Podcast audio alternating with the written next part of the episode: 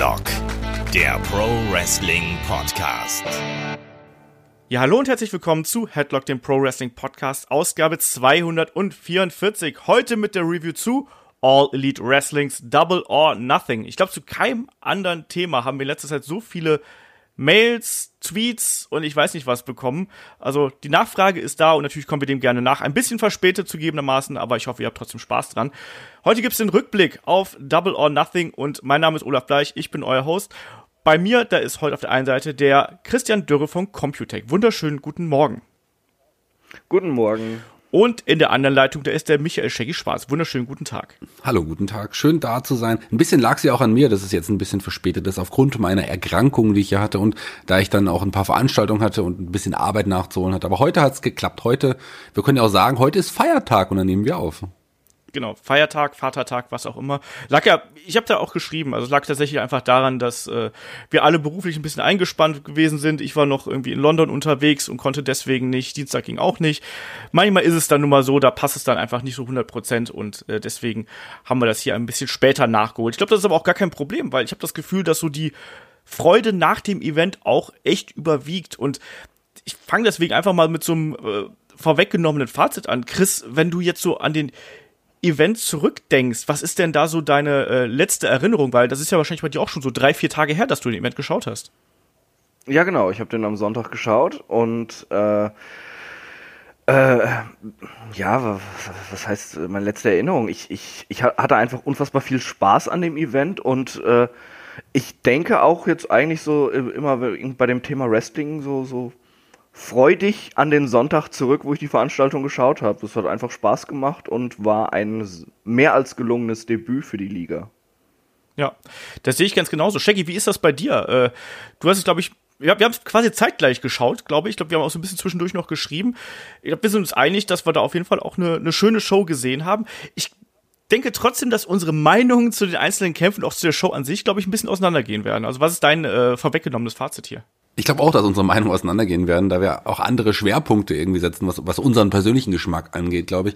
Aber für mich ist es wirklich eine der besten Shows der letzten Jahre gewesen. Ich war hellauf begeistert und die Euphorie, der Spaß nach der Show, den ich immer noch habe, der, der, der, den fühle ich immer noch jetzt, auch wenn ich drüber spreche, drüber nachdenke. Das war eine ganz, ganz besondere Veranstaltung. Das war der Start von AEW und besser hätte der Start eigentlich, also fast besser hätte der Start nicht sein können. Das war so das Bestmögliche, was man da rausgeholt hat. Das war Wahnsinn und es war toll. Klar gibt's eine Kritikpunkt, auf die gehen wir sicherlich auch ein gleich noch, aber es war Wahnsinn und ich bin begeistert, immer noch schwer begeistert und freue mich auf weitere AEW-Veranstaltungen. Du hast gerade gesagt, ne, dass der Stichpunkt Gefühl ist, glaube ich, hier ganz wichtig, weil ähm, da hängen ganz viele Emotionen dran und man hat es hier geschafft, auch diese Emotionen, die schon im Vorfeld bestanden sind, die jetzt auch äh, aktuell noch immer da sind, dass man die auch wirklich kanalisiert und man hat gerade einfach richtig Bock auf dieses Produkt. Ich kann dir das auch nicht ganz sagen. Also ich, bei mir ist es so, ich sehe es nicht ganz so extrem wie du. Wir haben ja auch so eine Facebook-Umfrage gemacht, da ging das, äh, ja, das Urteil über Double or Nothing so von war eine richtig gute Show bis hin zu, das war die beste Show aller Zeiten oder der letzten 20 Jahre. Ganz so weit gehe ich da nicht aber trotzdem, es, es entfacht Emotionen, es entfacht Euphorie und das ist ja auch im Endeffekt das, was du für eine neue Promotion haben möchtest mit einem neuen Produkt. Deswegen, man hat da sehr, sehr viel richtig gemacht. Ich würde trotzdem sagen, wir äh, steigen hier gleich mal mit der Review ein. Bevor wir das aber machen, ganz kurz noch ein Hinweis, weil wir haben natürlich auch ganz viele anderen Krempel in dieser Woche online gestellt, natürlich bei Patreon und bei Steady. Da haben wir Shaggy und ich, wir haben über äh, Shaggy, über wen haben wir gesprochen bei den Helden? Wir haben über Jake the Snake Roberts gesprochen, der, der seine Promos auch immer so langsam gehalten hat. genau. Und dann gibt's auch ganz aktuell noch äh, Headlock Cross Radio Nukular mit äh, Chris Gürnt von Radio Nukular und meiner Wenigkeit. Wir sprechen über The Rock, auch äh, ein sehr launiger Podcast mit den äh, Kollegen von Nukulada. Könnt ihr alles bekommen, wenn ihr bei uns auf äh, Patreon und bei Steady äh, vorbeischaut. Für einen kleinen Obolus, äh, äh da kriegt ihr jede Menge Kram obendrauf. So, genug gelabert, lass uns jetzt trotzdem hier mal einsteigen mit der Review zu äh, Double or Nothing.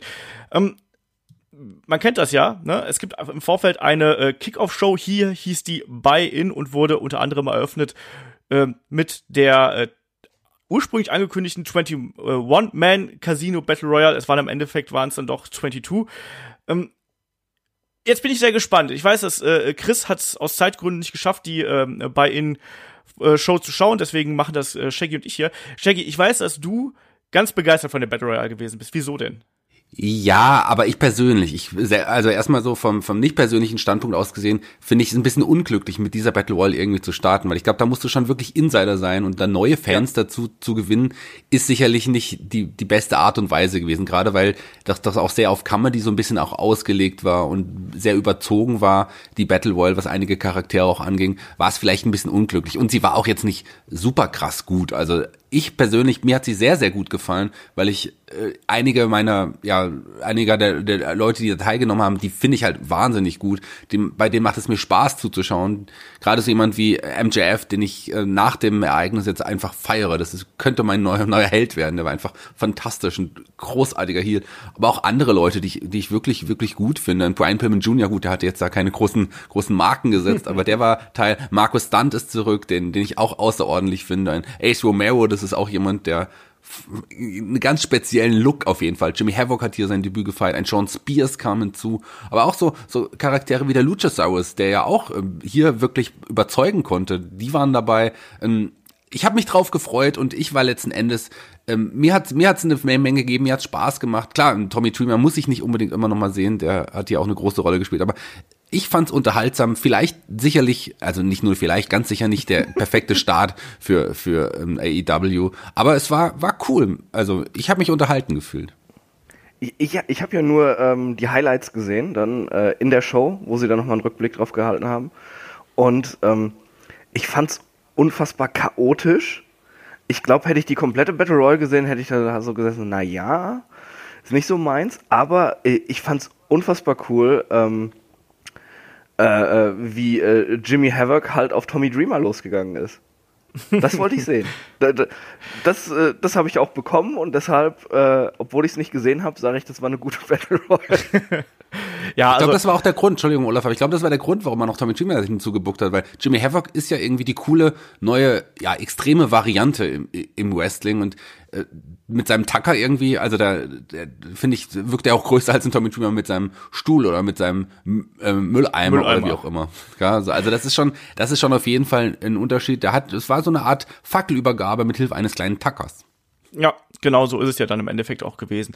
Ähm, ich fand die Battle Royale, klar, die hatte ihre, ihre Spots gehabt. Ich finde aber, dass sie insgesamt so ein bisschen lose aneinandergereiht gewesen ist. Das hat mich so ein bisschen gestört. Chris hat gerade so ein bisschen von seinem ersten Eindruck her äh, das als chaotisch beschrieben. Ich finde, es da war kein hundertprozentiger roter Faden drin. Du hattest halt viele Ideen gehabt, aber die wurden eher notdürftig zusammengehalten, fand ich. Ähm, aber ansonsten all das, was Shaggy gesagt hat, natürlich, also es war dann schon so für das, was man da hatte, war es eben unterhaltsam. Man hat genug äh, Spots gehabt, man hat genug bekannte Gesichter gehabt, sowohl für die Indie-Fans als auch für äh, die Alteingesessenen. Man kennt ja auch einen Sean Spears, äh, kennt man ja auch noch, äh, ne?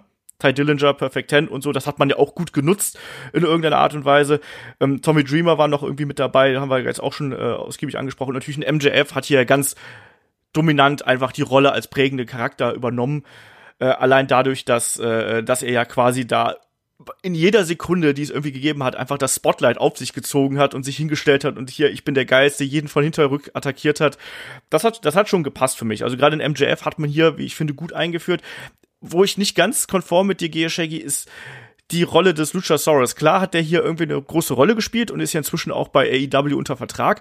Ich fand aber die Aktionen von dem, ich finde, der hat einen geilen Look. Also das muss ich erstmal vorweg sagen, aber die Aktionen von ihm wirkten extrem lasch, muss ich ganz ehrlich sagen. Also da hat mir irgendwie so eine, so eine Härte und so eine Crispness gefehlt. Also das hat mich nicht überzeugt. Also da ja. gehen unsere Meinungen auseinander. Ja, ich weiß, was du meinst, aber ich weiß, was auch, was in dem Luchasaurus auch irgendwie steckt. Das ist ja kein Unbekannter, den kennt man auch schon, der war auch schon bei WWE unter Vertrag als Judas Devlin und ähm, auch bei, bei Lucha Undercount ähm, nicht unerfolgreich irgendwie, auch mit seinem äh, wie hieß Viper äh, mit diesem, diesem Leprechaun-Gimmick irgendwie. Der ist schon ein, ein, cooler Wrestler auf jeden Fall. Der wäre ja fast sogar mal in der White Family gelandet. Da gab es ja mal Gerüchte damals, dass er auch neues Mitglied werden sollte, damals als Judas Devlin noch. Ich, ich, ich halte viel von ihm und ich war aber überrascht, dass man ihn wirklich auch so groß dargestellt hat. Ich weiß, dass einige Reaktionen vielleicht lascher wirkten, aber naja, das, vielleicht kommt das irgendwie noch. Dafür hatte man aber auch andere Momente, wie diesen Moment mit Ace Romero und Marcus Stunt, die ja unterschiedlicher nicht sein können, als sie da so gegenüberstanden. Das war fantastisch.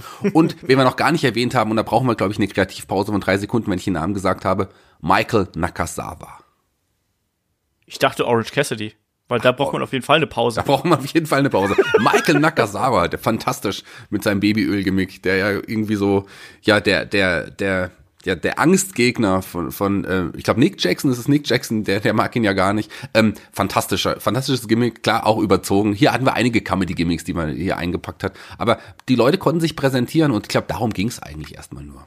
Genau, am Ende hat dann eben äh, Hangman Page als überraschender äh, Teilnehmer dann ja auch gewonnen ich habe mich ja gefragt, weil Vorfeld stand ja fest, irgendwie, dass äh, der Sieger dieser Battle Royale würde einen Shot auf den AEW Championship äh, bekommen. Da kommen wir später nochmal drauf zu sprechen. Ich habe mich dann gefragt, so, hm, so viele Kandidaten gibt's da nicht. Also ich hatte MJF ganz oben auf meiner Liste, aber ansonsten äh, war da nicht so viel übrig. Und im Endeffekt hat man das ja dann relativ clever aufgebaut mit einem äh, äh, Hangman Page, der, bei dem er im Vorfeld das Match gegen Pack geplatzt ist und der, der sich dann auch präsentiert hat als, nee, ich bleib mal zu Hause, mein Knie ist verletzt und dann kam er eben zum Ring gehumpelt und hat das Ding dann am Ende eben doch gewonnen, eben auch gegen, gegen MJF. Das hat dann auch so gepasst, finde ich. Äh, Shaggy, was hältst du davon, dass man jetzt einen Hangman Page schon so früh in der äh, Promotion-Historie in diese sehr prominente Rolle steckt? Ich sag ja auch immer, der hat extrem viel Potenzial, aber ich bin mir nicht so 100% sicher, ob er das schon ausfüllen kann. Ich halte ihn für ein wirklich Riesentalent irgendwie. Für, für mich ist er so ein bisschen wie so ein junger Seth Rollins, so wirkt er manchmal, finde ich. Also das ist auf jeden Fall der jemand, der, wenn er, wenn man ihm die, die Möglichkeit gibt, vielleicht die Liga auf jeden Fall tragen kann. Ähm, man hat ja hier gesagt, der Gewinner äh, der Battle Royale bekommt ein Titelmatch. Das hat man aber auch erst gesagt, nachdem das Match ähm, Adam Page gegen Pack damals von der von der Card gestrichen wurde. Gerüchten zufolge sollten halt die, die Gewinner wahrscheinlich aus dem Match Pack gegen Page und halt des Main Events gegeneinander mit Titel antreten. Also von daher hat man das dann nochmal geändert und hat Adam Page hier reingepuckt. Und überraschend, dass er tatsächlich am Ende noch gewonnen hat, nicht wegen, nur wegen MJF, sondern auch wegen dieser harten Kicks von Orange Cassidy. Die darf man auch ja. nicht vergessen.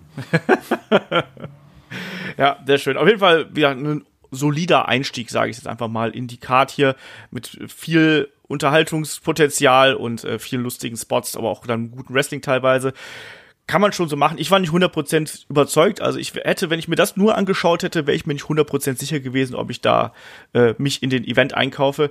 Ähm, weiter ging es dann mit äh, dem äh, einem Einzelmatch noch. Wir haben noch äh, Sammy Guevara gegen Kip Sabian. Äh, zwei ganz junge äh, Talente und auch da, das war zehn Minuten Indie-Wrestling galore, würde ich mal sagen. Das hat Spaß gemacht, das war wirklich ein, ein schön gefühltes Match und äh, da kann ich gar nicht großartig drüber meckern. Ich finde, man hat es hier nicht so 100% geschafft, die Charaktere rüberzubringen, aber vom Wrestling her fand ich das absolut ordentlich und hätte bei jeder anderen äh, größeren Indie-Show oder wo auch immer hervorragend in die Karte gepasst. Shaggy, was ist deine Meinung? Im Grunde das, was du gesagt hast. Für mich gibt Sabian überraschender Sieger, klar, ein Engländer ja. vielleicht auch deswegen, weil man den englischen Markt ja irgendwie da auch in, in, in Kauf nehmen will. Sammy Guevara ist ja jemand, den man auch schon in den, äh, ähm, ja, in All Elite äh, und auch ähm, in den anderen Sendungen ja, der, der Elite-Jungs eingebaut hat bei YouTube. Ähm, das ist jemand, dem, auf dem man sicherlich baut, auch ein, ein junger, guter Wrestler, aber auch hier, typisches Indie-Match, klar. Und ich glaube, jemand, der ähm, die nicht sowieso nicht vorhatte, den Pay-Per-View zu kaufen, der wäre hier auch nicht überzeugt gewesen durch die beiden Matches vorher. Also man hat, glaube ich, keine Fremdfans jetzt durch die Pre-Show dazu gewinnen können. Aber es war trotzdem ein gutes Match und mir hat die Pre-Show auch Spaß gemacht. Ja, also das war schon, das war schon okay. Aber wie du schon gesagt hast, da war auch noch Luft, Luft nach oben und man hat natürlich schon so die Stimmung erzeugt, auch mit den Trailern dazwischen, aber ich glaube, man wollte hier gar nicht unbedingt neue Leute ranholen, sondern ich glaube, man wollte da auch eher so ein bisschen Stimmung erzeugen und Spaß auf den, auf den Event, Vorfreude. Ich glaube, das war das Wichtigste. Und dann starten wir doch direkt hier mal mit dem äh, eigentlichen äh, Event an sich, mit der Main Card quasi. Und erstmal meine Frage, äh, Chris, wie hat dir hier der Aufbau der Stage, die Akustik und das Ganze drumherum gefallen? Das ist ja immer so der erste Eindruck, den man hier äh, von einer Show bekommt. Wie war da deine Meinung zu? Um, ähm, die, die Stage hat mir sehr gut gefallen, muss ich sagen. Äh, ich fand das cool mit diesen zwei Röhren, aus denen die Wrestler rausgekommen sind. Das hat so ein bisschen an TNA erinnert. Oder, oder war ich da der Einzige, der das so sieht? Bisschen. Bisschen. Ja. Bisschen. Ja. Also, also, also ich, ich fand es eigentlich cool gemacht. Ähm, die Akustik war nicht immer gut über die ganze Show. Also manche Themes hat man besser gehört als andere, fand ich. Ähm, und äh, äh, ich, ich glaube auch das Equipment, äh, da müssen sie auch, auch noch ein bisschen was machen, denn einige Shots, gerade wenn sie schnell durch die Crowd gegangen sind, waren unfassbar verwaschen. Äh, aber ansonsten, dafür, dass es die erste äh, eigenhändige Show war, war das halt produktionstechnisch richtig gut und äh, das sah direkt, ähm, ja, groß aus. Du wusstest sofort, okay, das ist nicht einfach nur irgendwie äh, jetzt äh, glorifiziertes Turnhallen-Wrestling, sondern du hast die Stage gesehen und dachtest dir, okay, die meinen das ernst. So ist es dann auch wirklich gewesen. Shaggy, wie ist dir deine Meinung? Also gerade bei mir war so ein bisschen Punkt, äh, hat Chris ja auch schon gerade so angedeutet, die Akustik hat mir nicht ganz so gut gefallen. Ich finde, dass man ganz viele Themes gar nicht so richtig äh, nuanciert gehört hat, was zum einen natürlich auch an den Themes gelegen hat, zum anderen aber eben auch so ein bisschen an der Akustik. Äh, Optik von der Stage hat mir super gefallen.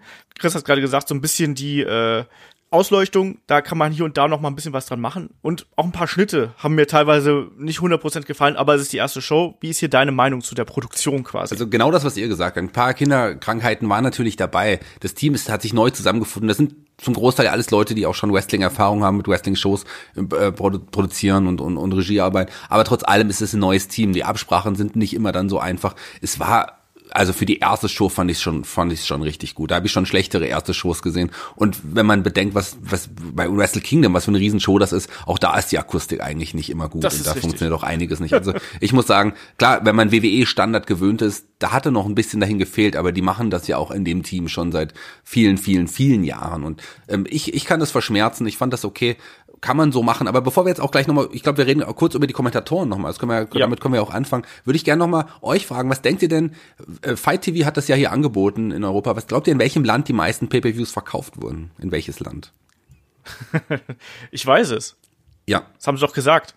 Nach Deutschland. Nach Deutschland tatsächlich. Die meisten Pay-per-Views von Fight TV wurden nach Deutschland verkauft. Und das ist schon krass. Also das ist schon äh, tolle Auszeichnung. Ich glaube, viele, viele deutsche Fans sind auch heiß auf die AEW gewesen. Genauso wie wir hat mich zwar auch ein bisschen überrascht, aber ist ja ganz klar, wir, was sind die größten Märkte? USA, äh, England wahrscheinlich und dann eben wahrscheinlich schon Deutschland. Ähm, und ich glaube auch, dass das hier in Deutschland genug Hardcore-Wrestling-Fans sind, die sagen, ja, das interessiert mich, ich will eine Alternative zu WWE und die dann da zugeschlagen haben. Also das hat schon funktioniert. Und man muss auch sagen, dass ja auch so insgesamt die äh, Coverage ja auch ganz gut hier gewesen ist, was deutsche Medien angeht. Ich meine, wir haben was gemacht, Power Wrestling war äh, vor Ort, es waren auch die Kollegen von Sky Wrestling waren vor Ort. Also da war ja schon ein bisschen Bewegung drin und ich glaube, das hat auch nochmal so ein bisschen die Stimmung angeheizt. Ne? Auch andere äh, Podcasts und äh, YouTube-Formate haben das ja auch ähm, betreut. Der Perky hat, glaube ich, auch ein äh, was gemacht. Ich glaube, Martin Guerrero hat auch was gemacht. Also da gibt's genug, die sich da äh, ja, die Show angeschaut haben und dann auch darüber berichtet haben. Du wolltest gerade auf die Kommentatoren. Äh, ja, ganz kurz nochmal, die Power Wrestling musste auch nochmal, die war auch live vor Ort. Christian Bruns war ja, übrigens auch live gesagt. vor Ort, also genau. Ähm, das ist schon, ja, die Kommentatoren, lass uns, ähm, die Kommentatoren, da gibt's ja auch strittige Meinungen irgendwie. Ich weiß, dass, dass Chris, glaube ich, mit der Leistung von, von JR nicht so 100% zufrieden war. Ähm, nee.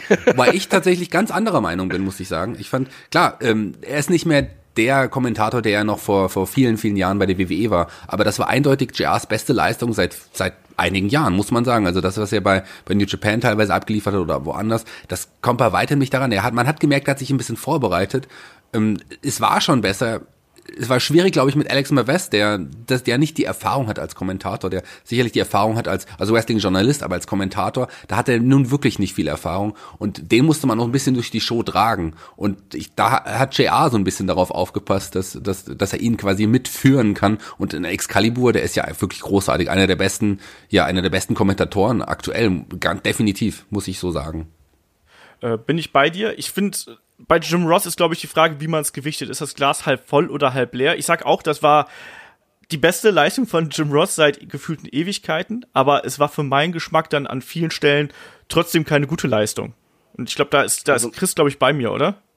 Ja, ja, man hat ganz eindeutig gemerkt, äh, mit welchen Leuten sich Jim Ross beschäftigt hat im Vorfeld, wo er was zu sagen konnte und Bescheid wusste.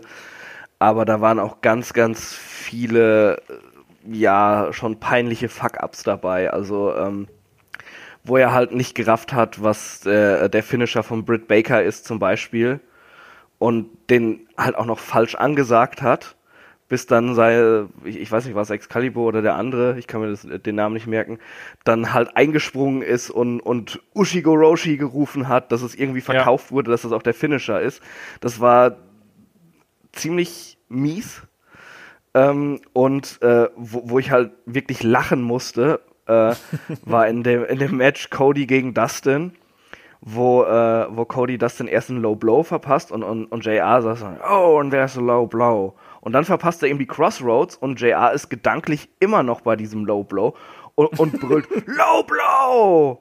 Das ist, äh, ja, äh, so, solche Sachen waren halt immer drin. Also, ich gebe Shaggy ja auch recht. Äh, das war nicht so schlimm wie das, was JR bei New Japan Wrestling gemacht hat. Aber das war immer noch nicht so geil. Ich glaube, seine Erfahrungen dann eben auch, um diesen einen Kommentator durchzuführen, kann man ihn für gebrauchen, aber und, und seine Stimme ist halt auch immer noch angenehm beim Kommentieren. Aber äh, da waren einige Sachen drin, puh. Da, ja. Das äh, ja, das war schon Botchamania-Niveau. Ja, hier und da waren da auf jeden Fall Probleme drin. Excalibur hat mir da von den dreien mit am besten gefallen. Das war nicht 100% rund, aber auch da, das war ein neues Team. Ähm, die müssen sich wahrscheinlich auch erstmal ein bisschen zusammenfinden. Auch in Alex Marvez, wie, Chris, äh, wie, wie Shaggy gerade eben schon gesagt hat, muss ich da erstmal einfinden. Wen ich absolut katastrophal fand, also nicht von den dreien, sondern ich fand Ellie in dem äh, Fatal Four-Way äh, Match der Damen. Oh Gott, ja. Genau, das war auch der häufigste Kommentar, den sie genannt hat. Ähm, oh my God, oh my gosh, irgendwas bei jeder Aktion. Grauenvoll. Absolut. Und dazu auch noch eine sehr nervige Stimme. Ja. Das ist ja gar nicht böse gemeint, aber eigentlich setzt mal jemand mit, mit so einer, so einer äh, fiesen Stimme nicht ans Kommentatorenpult. Aber ja. äh, sie hat nicht viel ja dazu beigetragen, sagen wir es mal so. Nee, naja, bitteschön. Ja äh, da, da, muss ich ganz, ganz arg widersprechen. Die, der Kommentar war natürlich schlecht, aber ähm, ich sehe mir Ellie immer sehr, sehr gerne an. Ich habe mich gefreut, als sie sich ins Kommentatorenpult gesetzt hat, um sie zumindest anzuschauen.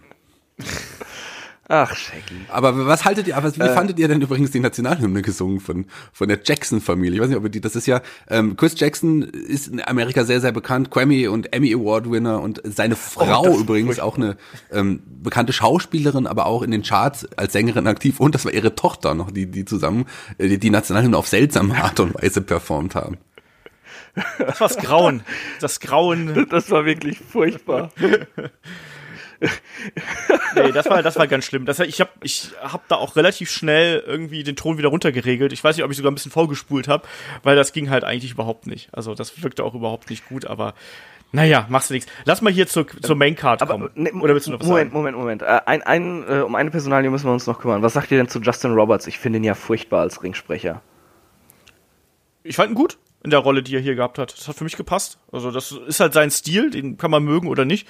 Ich finde aber, dass er so insgesamt da schon zum einen ein bekanntes Gesicht gewesen ist und zum anderen das aber eigentlich auch recht ordentlich gemacht hat. Klar, er hat halt so eine Ausstrahlung, die nicht jeder können, äh, mögen muss, aber für mich hat's gepasst. Shaggy, war es bei dir? Er hat seinen Job gut gemacht, er hat genau das gemacht, was er machen sollte, bekannter Name, aber ich mag ihn nicht.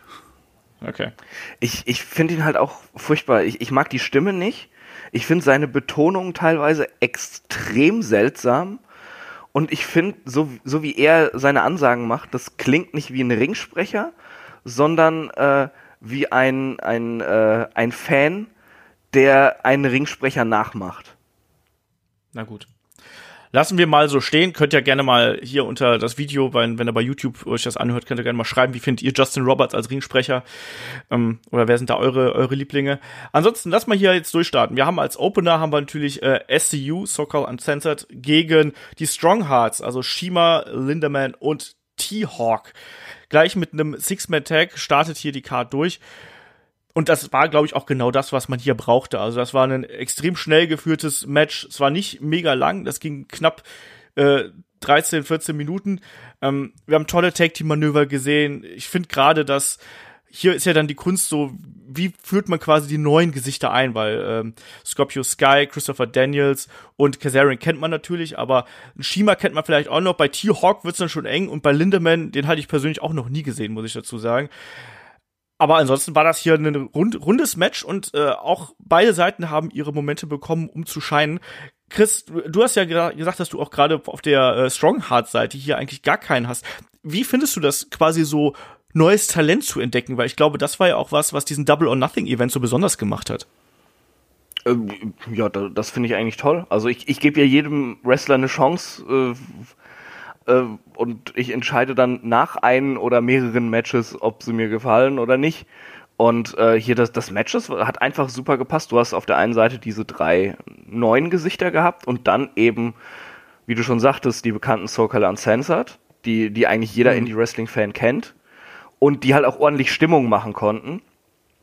Und äh, das hat gut geklickt einfach. Ähm, das äh, ja, äh, das hat, hat, ist halt so ein bisschen wie bei der ECW früher, wo du auch oft dann irgendwelche äh, ausländischen Wrestler auf der Karte hattest, ob jetzt aus Japan oder aus Mexiko und äh, du sagst dann so, ja, kenne ich nicht, überzeugt mich und äh, meistens hat's geklappt und das war hier halt auch der Fall und äh, das Match war an sich einfach ein, ein sehr guter Opener. Sie haben direkt Stimmung gehabt durch äh, SCU.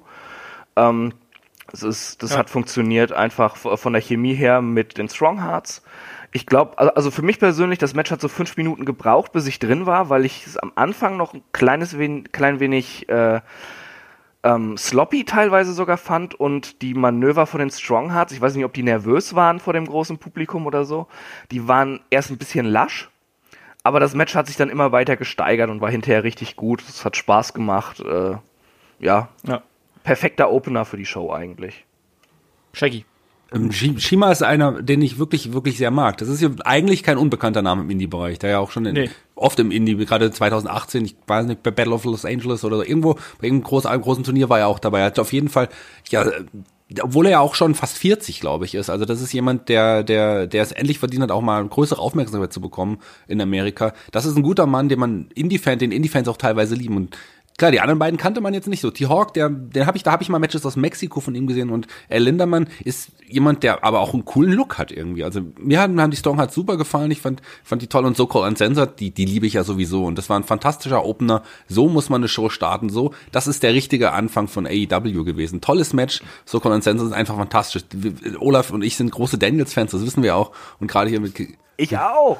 das wusste ich nicht, aber kam verständlicherweise und und, und ähm, Sokol und Sensor sind einfach, das, die haben einfach das Charisma, die haben das Können. Das ist ein, ein, eine tolle Gruppierung, die liebe ich einfach und die, so muss man eine AEW starten. Fantastisches Match am Anfang zu Beginn.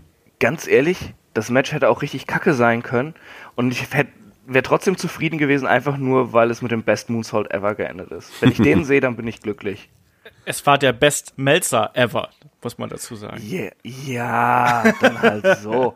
Aber da, we, weißt du, we- we- wenn Frankie den da, äh, da packt, das ist mir scheißegal. Hauptsache Chris Daniels springt seinen Moonsault. Das ist jedes Mal äh, einfach äh, Poetry in Motion. Ja, bin ich komplett bei dir. Ich liebe den Best Moonsault ever auch und äh, ich weiß auch, letztes Jahr bei, bei äh, WXW Superstars of Wrestling, was ja jetzt auch dieses Wochenende wieder ansteht, war ich sehr enttäuscht, dass wir den äh, Best Moonsault ever nicht komplett durchgesehen haben. Weißt du noch, Shaggy? Da, gegen Bobby Guns damals. Ja, ich erinnere mich, der, der, der, der kam nicht durch, den haben wir nicht gesehen. Das war schade. Wir haben ja drüber geredet, dass wir ihn gerne gesehen hätten, aber wir haben genau. trotzdem Daniels gesehen, das war schon auf jeden Fall toll. Aber wenn ich besonders hervorheben müsste, ich tatsächlich in Scorpio Sky. Für mich ist er wirklich nicht nur, weil er dunkler ist als die anderen beiden, ein besonderer Farbtupfer bei Sokol Uncensored. Der hat wirklich auch das Charisma und es ist ein echt geiler Wrestler. Also äh, von Ja. Sokol Uncensored werden wir noch einiges bei AEW hören, da bin ich mir ganz, ganz sicher. Man muss auch dazu sagen, das sind ja jetzt auch keine Newcomer oder sonst irgendwas. Ne? Das sind ja wirklich Veteranen der äh, US-amerikanischen und internationalen Indie-Szene, die hier äh, Circle Uncensored bilden. Ich fand, das war ein toller Einstieg. Das können wir ganz einfach so machen. Wir müssen ja gar keine äh, Detailanalyse betreiben, weil das war letztlich nur, was heißt nur in Anführungsstrichen, das war wirklich ein Showreel von dem, was beide Teams zeigen können. Das war richtig geiles Six-Man-Tag-Team-Wrestling mit wirklich schönen Aktionsabfolgen, sehr, sehr schnell, toll aufeinander abgestimmt. Klar, Anfang hat es ein bisschen gebraucht, aber das war wirklich eigentlich eine absolut herausragende Art und Weise, hier diesen Event zu starten. Das hat für mich gepasst. Das kann man genau so machen. So, Punkt. Ne? Das war ein typisches Trios-Match eigentlich. Und passend dazu, wir haben auch mal, nehmen wir das die Frage noch einmal vorweg, wir haben ja vom, äh, ähm, vom Daniel schon im Vorfeld schon so eine, so eine Mail bekommen, also nicht im Vorfeld, aber jetzt vor, im Vorfeld des Podcasts.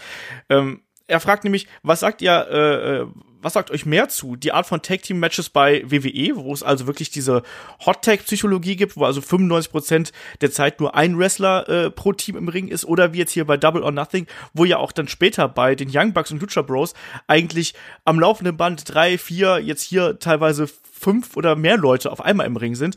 Ähm, was gefällt euch da besser, Chris? Ich mag beides und ich bevorzuge eine gute Mischung. Du brauchst sowohl diese, diese Spotfeste wieder eben bei äh, Young Bucks gegen Lucha Bros, wo du halt einfach ein, gar keine Atempause hast. Ähm, aber äh, n- ein gutes Match, also einfach zwei geile Tag-Teams, die wissen, wie man diese Hot-Tag-Psychologie umsetzt, äh, ist halt, kann halt genauso gut sein. Das ist halt dann einfach ein komplett anderes Match. Also, wenn ich mich da äh, einfach so, so an so Sachen erinnere, auch bei NXT Revival gegen DIY oder sowas, die, die halt auch beide Sachen umsetzen konnten, wo kein Match so war wie das vor, äh, vorherige. Ähm, ja, äh, und die Matches waren immer stark, egal ob ja. jetzt Hot Tag oder äh, Chaos. Ich glaube auch, das äh, kommt stark auf das Match und auf die Geschichte, die man erzählen möchte. Hier in dem Fall oder in ganz vielen der Matches hast du ja keine Vorab-Storyline, nur wenn, wenn du nur so ein bisschen.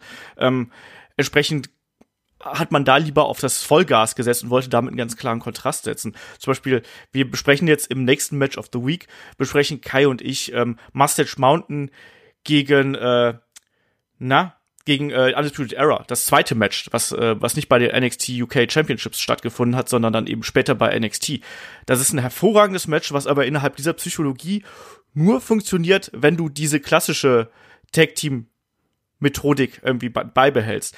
Ähm, aber das, es, es gibt beide Arten. Ich bin da, mir ist das relativ, auch relativ wurscht. Also Hauptsache, da kommt ein geiles Match dabei raus und das nimmt mich irgendwie gefangen. Und das kann das eine und das kann das andere sein. Ich glaube, bei Shaggy ist es ganz ähnlich, oder? Genau, das, was ihr gesagt habt. Man hat ja bewusst bei AEW die Regeländerung eingeführt bei Tag Team Wrestling, bei Tag Team Matches, genau. dass man, ja, dass es einen Tent Count quasi gibt, dass die Wrestler nach dem, nach dem Wechsel, nach dem Tag zehn Sekunden lang zusammen agieren dürfen und nicht fünf Sekunden, wie es bei DWW ist. Also man hat bewusst darauf gesetzt, auch viel mehr, ähm, alle im Ring zu haben das passt ja auch jetzt hier gerade zu dem Produkt. Man will Vollgas geben, man will eine Alternative sein, man will es anders machen. Entsprechend ist das schon in Ordnung, dass man es hier so äh, angeht. Kommen wir zum nächsten Match. Da war ursprünglich ein äh, Three-Way angesetzt, nämlich zwischen äh, Kylie Ray, Nyla Rose und äh, Dr. Britt Baker. Aber äh, als die drei dann im Ring waren, kam dann noch überraschend Brandy Rhodes, Chief Brandy, raus und hat gesagt, sie möchte nicht nur ein gutes Match haben, sie möchte ein awesome Match haben.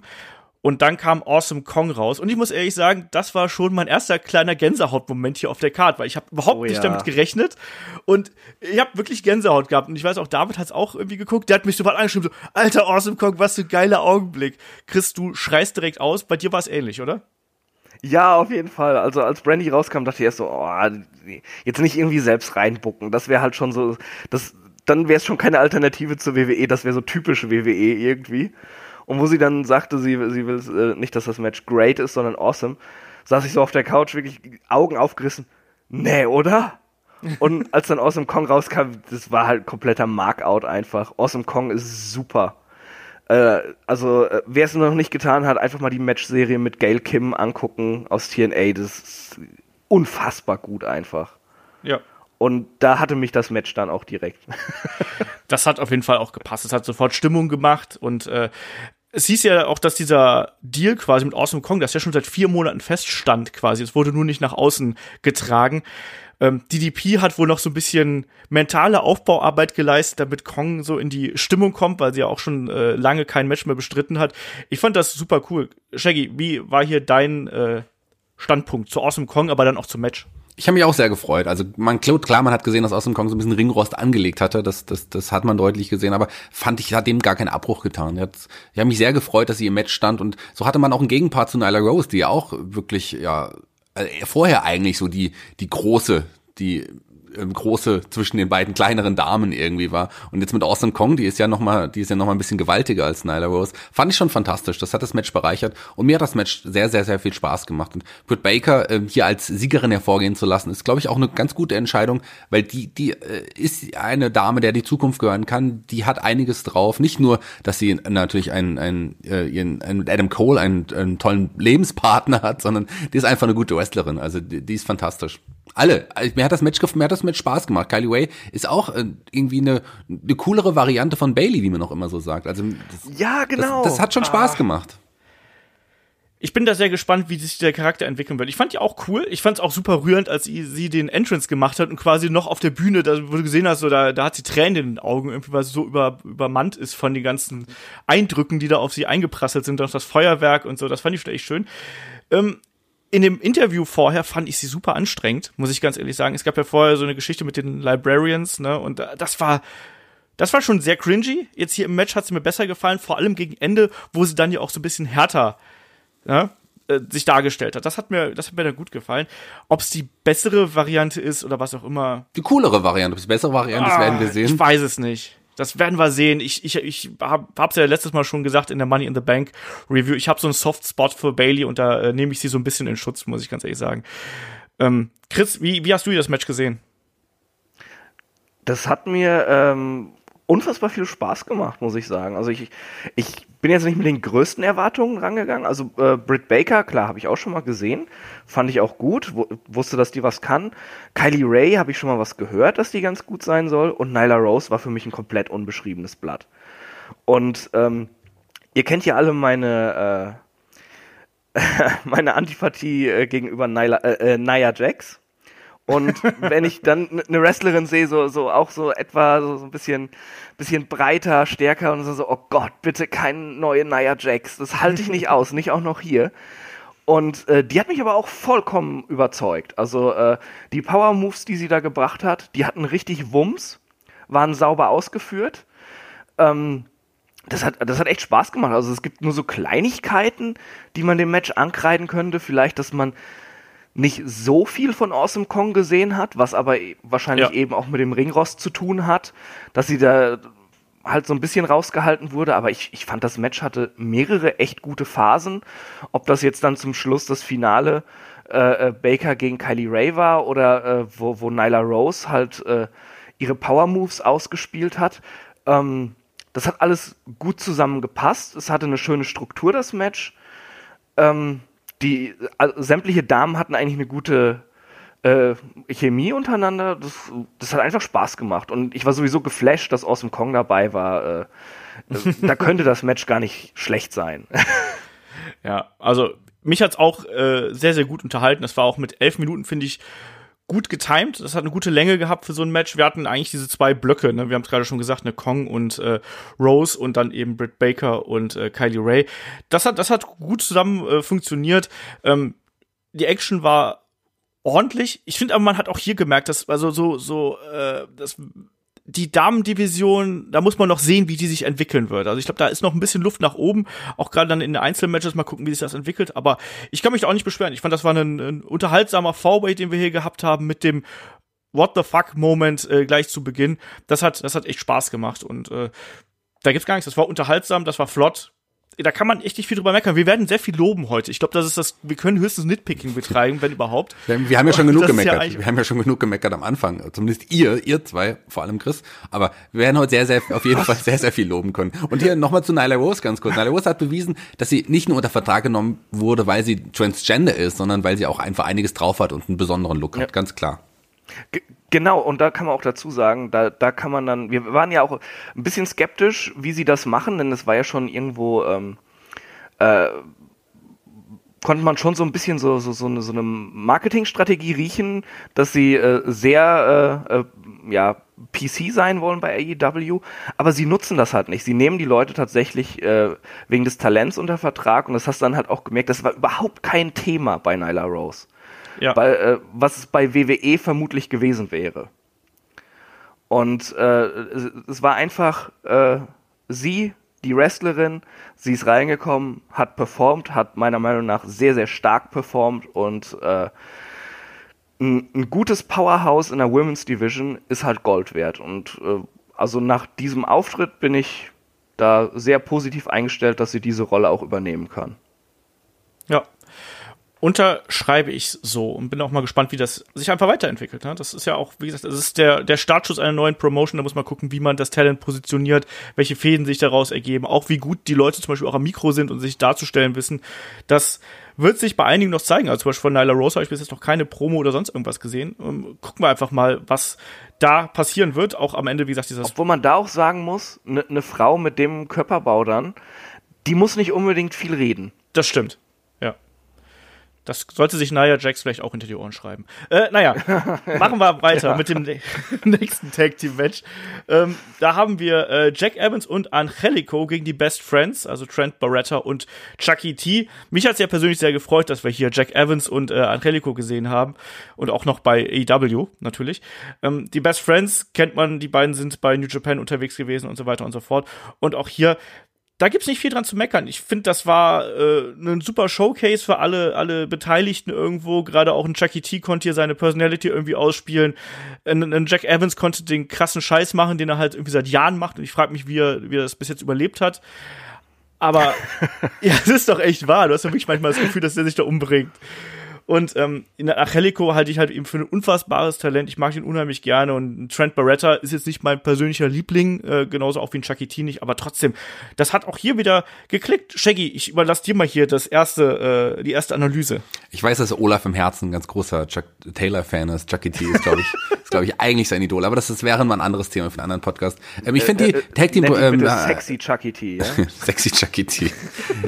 ich, ich glaube, dass die Tag Teams sich hier wirklich sehr, sehr gut präsentieren präsentieren durften. Die äh, AEW hat auch eine, schon jetzt eine coole Tag Team Division. Am Ende des Matches kam ja noch jemand hinzu und äh, später die Young Bucks und Lucha Brothers, die gehören ja auch dazu und, und Private Party am Anfang bei der Battle Royale waren ja, sind ja auch ein cooles Team. Also ähm, die Tag Team Division ist schon sehr, schon mal sehr, sehr gut aufgestellt. Da hat man einige wirklich gute Teams und die, die Best Friends, ich mag sie sehr, aber ich habe mich noch mehr gefreut, Angelico und, und Jack Evans wieder zusammenzusehen. Die sind ja seit Jahren auch nicht mehr zusammen aufgetreten und die waren ja wirklich auch ein, ein, ein ganz, ganz, ganz tolles Team früher. Also die, die habe ich geliebt. Und Jack Evans ist ja jemand, der auch schon Veteran im Grunde ist. Der ist ja auch schon seit, ja, weiß ich nicht, 16, 17, 18 Jahren Wrestler und, und schon so lange dabei. Und trotz allem stand er nie wirklich groß im Rampenlicht, obwohl er schon einiges irgendwie im Grunde erreicht hat. Also Jack Evans mag ich seit Wrestling Society X total gerne, aber der hat ja auch gerade in, in Mexiko einiges, einiges schon zeigen dürfen. Und ähm, fand ich toll. Also tolles, tolles Match irgendwie. Es hat mir sehr, sehr viel Spaß gemacht. Am Ende gingen die Best Friends als siegreich hervor.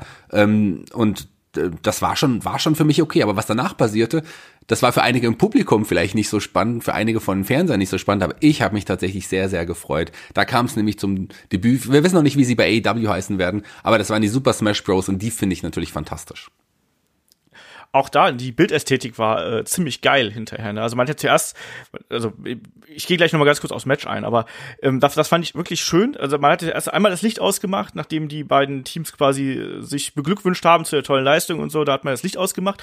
Dann standen äh, Evil Uno und äh, Player DOS standen dann erstmal im Ring. Ähm, dann geht das Licht nochmal aus und dann waren ja diese ganzen Minions oder äh, was auch immer, ne, da um den Ring. Und ich habe mich die ganze Zeit gefragt, so, Mann, das muss aber ziemlich voll unterm Ring gewesen sein während der ersten Matches, oder? Also wenn die da mit zehn Mann nebeneinander gehockt haben.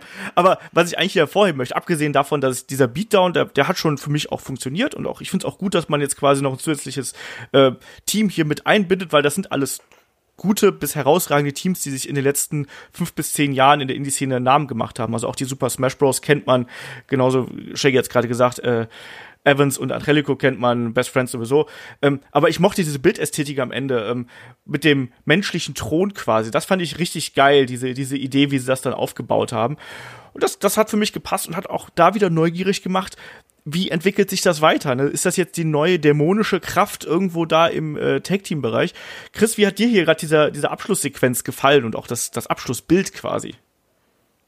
Fand ich ziemlich stark. Also ja, äh, das, das Match selbst fand ich halt gut, hat mich aber nicht vom Hocker gerissen. Da habe ich am ehesten gemerkt bei den Matches auf der Card, dass es eigentlich nur um die goldene Ananas geht. Ja. Ähm, aber das, äh, dass sie dann hinterher noch so ein Highlight da eingebaut haben, dass sich da was bewegt, dass einem äh, was Neues vorgestellt wird, dass man gespannt ist, wie es weitergeht. Das äh, spricht halt sehr für äh, das, das äh, äh, einfach für das Kreative und das Gefühl, was die Leute da hinter den Kulissen bei AEW haben, dass sie wissen, wie sie Leute überraschen und wie sie Leute am Produkt ja. interessieren könnten und festhalten. Also äh, das war wirklich toll gemacht und äh, ich freue mich, äh, mehr von diesem Team zu sehen. Bei mir ganz ähnlich. Und ich möchte noch eine Geschichte noch mal ganz kurz aufgreifen. Ähm, den Rainmaker Hack, nenne ich ihn einfach mal, wo man ja die Kameraführung quasi von Okadas äh, Pose so ein bisschen vorweggenommen hat und äh, darauf gewartet hat, dass sich Chucky T und äh, Trent Barretta umarmen, um dann die Kamera ganz weit rauszufahren in dem Moment. Das fand ich schön. Ansonsten das Übliche. Also es war wirklich ein spektakuläres Match. Wie Chris gesagt hat, es war jetzt nicht unbedingt das wichtigste Match auf der Card, aber eben dann mit einem Ausrufezeichen am Ende, wodurch man dann auch merkt, ah ja, okay, man hat jetzt hier zwei Teams gehabt, die haben sich eine gute bis sehr gute Auseinandersetzung geliefert, und dann hat man eben auch noch den Grundstein für weitere Entwicklung in der Tag Team Division geliefert. kann man absolut so machen. Und wie gesagt, das vergisst man nicht. Ich fand dieses Bild am Ende, das ist eigentlich das, was mir fast am meisten äh, im Kopf geblieben ist. Dieses Bild mit dem Thron und den ganzen Minions. Fand ich toll, muss ich ganz ehrlich sagen. Da hat sich jemand Gedanken drüber gemacht, wie man das präsentieren kann. Und äh, ich bin da sehr neugierig, äh, wie das eben weitergeht. Und äh, dann gab es ja schon die nächste Ankündigung. Ganz kurz, ne, dass, ganz kurz, ganz kurz. Es kam mir beim Publikum auch so gut an, dass das Publikum Who Are You gerufen hat. Das muss man auch dazu sagen. Ja. Gab zwei Huge-Chants. Also das Publikum konnte mit den Super Smash Bros. nicht unbedingt was anfangen. Die waren für, für alle nicht, die, also viele, die im Publikum waren, noch nicht so bekannt. Das spricht aber auch dafür, dass AEW hier sehr, sehr viele auch Mainstreamer wirklich im Publikum hatte. Das ist schon cool. ich musste auch zweimal nachdenken, muss ich ganz ehrlich sagen. Ne? Also, wenn da nicht Player, ja, heißt er eigentlich noch Player DOS? Ich weiß es gar nicht mehr. Aber der kräftige Ja, wir wissen ja noch nicht, wer heißt. Also Ja. Evil, Evil Uno hieß ja auch mal Player Uno oder ähm, Player DOS Stupefied oder ähm, wir werden sehen, wie sie heißen werden, weil man hat sie namentlich jetzt hier in dem Fall noch nicht erwähnt. Aber er hat es auf der Hose stehen gehabt zumindest. Ja, aber ich musste mir, ich musste auch kurz überlegen, sagen wir es mal so. Aber egal. Ähm, Aber darf, darf ich noch kurz was sagen? Ja. Ich, also das, das Match hat mir gut gefallen, aber äh, ich fand ein bisschen zu wenig Offensive von Angelico, den ich sehr cool finde. Da hätte ich gern noch mehr gesehen.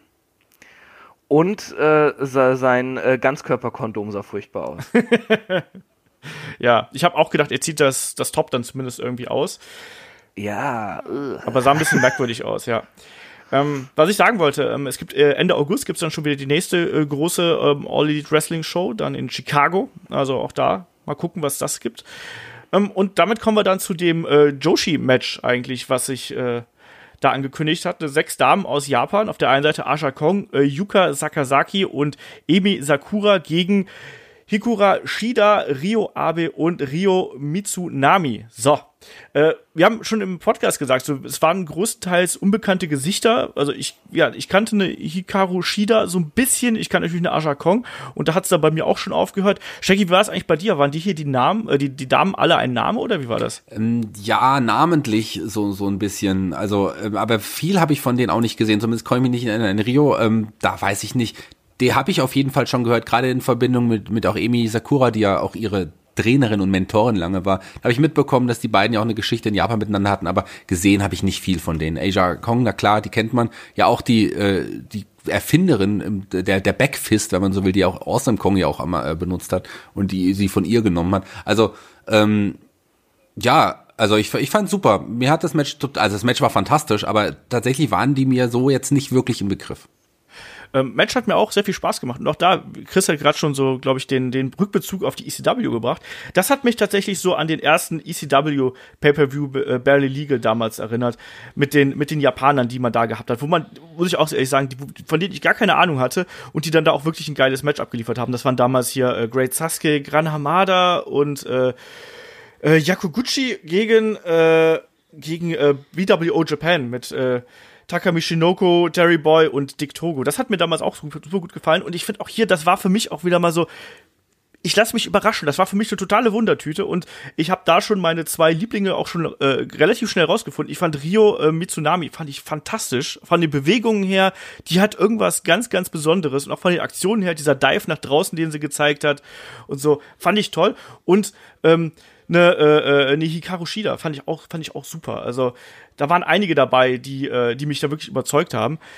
Ich weiß gar nicht, äh, Chris, wie, wie hast du hier den Rest des Kampfs gesehen? Tut mir leid. War gar nicht meins einfach. Äh, Aber gut, äh, scheint ja für die Leute, die es angesprochen hat, geil gewesen zu sein. Das habe ich jetzt schon mehrmals gelesen.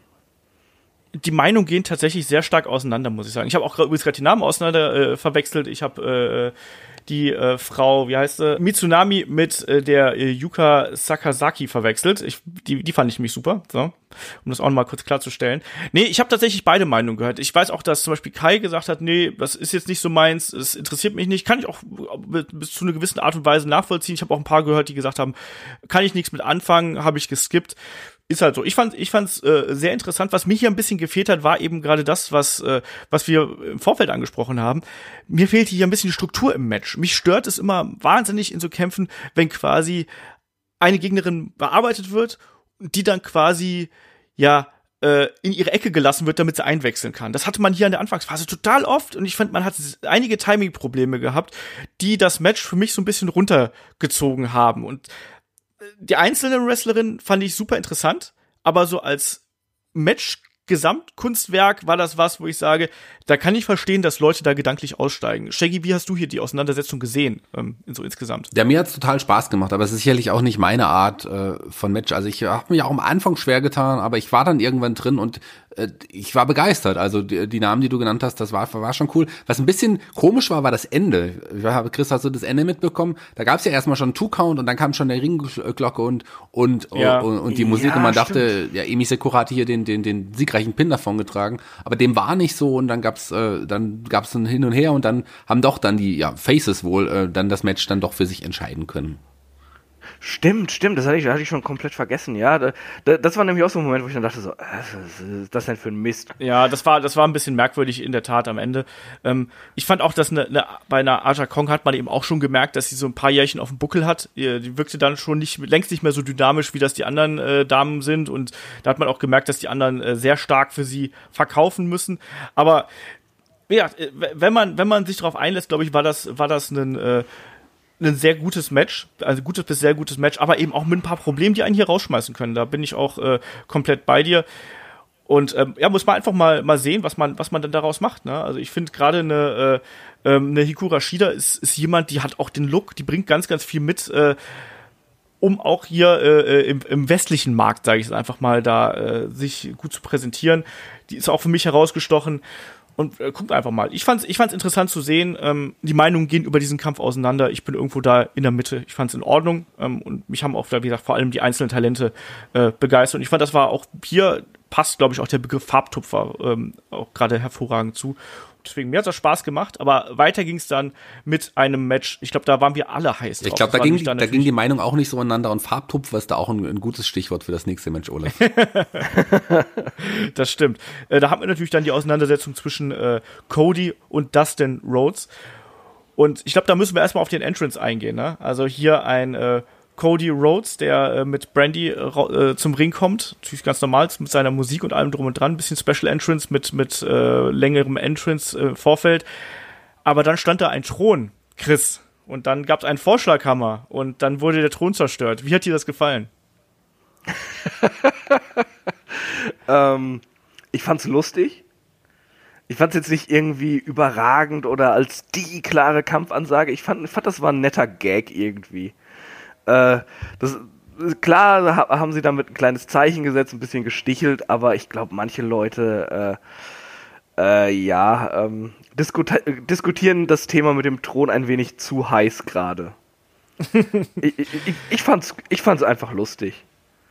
Ich fand's auch geil. Das hat ja auch so ein bisschen gepasst. Auch, dass dann, dass dann Brandy doch auch geschrieben hat, irgendwie Break it down, Cody, äh, das, das hat schon gepasst. Ich meine, das war so ein kleiner Seitenhieb und sind wir ehrlich, das macht, das macht WWE genauso, das hat man früher auch so oft gemacht. Warum soll man das denn hier nicht machen? Also, Shaggy, wie hast du das hier gesehen? Naja, da stand halt so ein, so ein Pappmaché-Drohnen. Äh, da kam dann ein Cody mit dem Vorschlaghammer und schlägt einmal zu und der Rauch, Rauch kommt raus hinten, so, der Thron fällt auseinander und trotzdem muss ich sagen, das war Wahnsinn. Wow. Ich war total geflasht. Das war einer der, einer der komisches klingt der größten Momente bei diesem Abend, weil es einfach wirklich ein Zeichen gesetzt war und wie das Publikum darauf reagiert hat, das war geil. Also ich hab's gefeiert. Also ich hatte auch tatsächlich, aber während des gesamten Entrances von Cody Gänsehaut. Ich weiß nicht genau, wo dann das liegt. Ich liebe sein Theme. Das passt ja auch so gut zu dem, was jetzt gerade passiert irgendwo, auch von, von der, vom Text her. Und dieser Entrance hat da eben auch noch mal mit reingespielt. Ne? Also ich glaube, man sollte das auch nicht zu dramatisch sehen, wie Chris gerade eben gesagt hat, aber ich glaube schon, dass das ein sehr, sehr bewusster Seitenhieb natürlich hier in Richtung Triple H und WWE gewesen ist. Ähm, aber mir hat Spaß gemacht. Ich fand es auch cool. Ich habe mir das auch gerade eben nochmal angeschaut, einfach um so in die Stimmung nochmal vom Event zu kommen. Das hat auch nochmal richtig Laune auf das, sowohl auf das Match als auch auf die Zukunft gemacht, finde ich. Ich glaube, das ist das, was es dann auch eben erreichen wollte. Ähm, das Match zwischen Cody und Dustin Rhodes war für mich das absolut beste Match des Abends mit deutlichem Abstand. Ich habe teilweise mit offenem Mund vorm Fernseher gesessen und war entsetzt, begeistert, emotional drin, wie schon lange nicht mehr. Das war richtig geil. Chris, wie hast du hier den Kampf gesehen? Genauso wie du anscheinend. also ich, ich, ich fand es auch super. Es war für mich auch das, äh, das Highlight des Abends. Ähm, es waren, also, also sowieso, ich, ich hatte Bock auf das Match. Das war ja das, was uns die WWE auch nicht geben wollte. war ja vor einigen Jahren stand sehr zur Debatte, ob, ob sie äh, Cody gegen Goldust machen, äh, haben sie nicht, nicht mal in der Pre-Show, glaube ich. Äh, alle waren enttäuscht und ähm, Goldust oder, oder Dustin äh, wissen wir alle, dass das ein sehr unterbewerteter Wrestler ist. Toller Typ, der vieles verkaufen kann, guter Wrestler eben. Ähm, und äh, allein deshalb hatte ich schon Lust. Und das dann auf dieser großen Bühne. Ähm, und sie, sie, haben halt alles gegeben. Cody ist äh, full heel gegangen, gerade anfangs. Ja. Ähm, dann äh, äh, Dustin, der, der gezeigt hat, dass noch einiges in ihm steckt, obwohl er ist jetzt auch mittlerweile, was, 50? Ja. So. Ähm, also äh, ganz, ganz tolles Match, das super aufgebaut war, sehr oldschoolig, was äh, gerade diese Blutschlacht hat ja dann auch eben an einige äh, an einige Kämpfe von, von Dusty erinnert das war drin. Also da, da steckte so viel drin in diesem Match. Das war jetzt sicherlich technisch nicht super geil. Aber das war so intensiv und dramatisch und so gut aufgebaut und die, die Erzählstruktur hat hingehauen. Ähm, man hat mitgefiebert, man war drin, man, man hat mit Dustin gelitten, als er da wie so ein abgestochenes Schwein teilweise auf dem Boden lag und nur geblutet hat. Äh, das, das war ganz, ganz groß und dieses Match wurde dann halt noch mal größer mit der Promo, die Cody dann zum Schluss gehalten hat. Da muss ich sagen, hatte ich auch ein bisschen Pippi in den Augen. Es ging, ging mir genauso. Auch du hast gerade Emotionen angesprochen. Diese Emotionen waren ja auch von Anfang da, äh, als die beiden ja noch im Ring standen und dann gab es die Dusty Dusty Chance und die beiden dann auch so stehen sich gegenüber und zeigen dann Richtung Himmel. Da habe ich auch schon Gänsehaut gehabt. Ich kriege jetzt Gänsehaut, ja. wenn ich drüber rede, ehrlich gesagt. Ähm, und diese, diese Emotion hat sich durch den gesamten Kampf gezogen. Da war jede Aktion hatte irgendwie einen Sinn.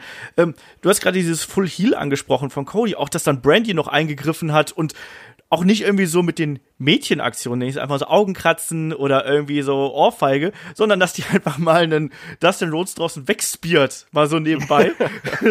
das war schon okay. Shaggy, ich will gar nicht jetzt hier noch, noch weiter erzählen. Du sollst hier bitte auch deine äh, Meinung kundtun ja. über den Kampf. Wegspiert und dann DDP sie einfach nochmal rausträgt, der dich auch nochmal zeigen durfte unterm Jubel des Publikums. Aber zum Match selber, im Grunde habt ihr alles gesagt. Also für mich ähm, vielleicht ein bisschen zu viel Blut, ein bisschen zu, weil ich glaube, so arg sollte er und wollte eigentlich gar nicht bluten. Aber von, von der Geschichte, die hier erzählt wurde, eines der ja auch, auch persönlich ähm, besten Matches der letzten Jahre. Es war hat einfach unglaublich, das Match zu sehen. Das hat den Event nochmal noch mal größer gemacht. Das Match des Abends, aber wie gesagt auch das Match der letzten Jahre, eines der Matches der letzten Jahre für mich. Ja, ich fand's, ich fand's fantastisch, diese Geschichte. Wir haben oft drüber gesprochen, dass Blut als Stilmittel in einem Match funktionieren kann, um nochmal die Dramatik irgendwie hoch zu pushen. Das hat hier hervorragend funktioniert. Ich fand es auch zeitweise zu viel, gerade auch diese Nahaufnahmen, wo dann ja auch äh, das Blut wirklich sturzbachmäßig aus dem Gesicht von Dustin Rose geflossen ist. Super widerlich. Es gab auch an einer Szene diese, diese leichte Anspielung auf Austin natürlich, wo man so im Aufgabegriff extrem nah auf das Gesicht von Dustin Rhodes gegangen ist. Das hat hervorragend funktioniert. Ein Cody, der einfach die komplette Drecksau gewesen ist und immer wieder auf den angeschlagenen Bruder, das darf man auch nicht vergessen, dass es Brüder hier sind, eingeschlagen hat der am Ende auch keine blonden Haare mehr gehabt hat, sondern rosa Haare. Und ich weiß nicht, ob ihr es gesehen habt. Er hat ja danach sogar noch so ein Media-Panel gehalten und sich mit, mit, mit, äh, der Med mit der Presse unterhalten.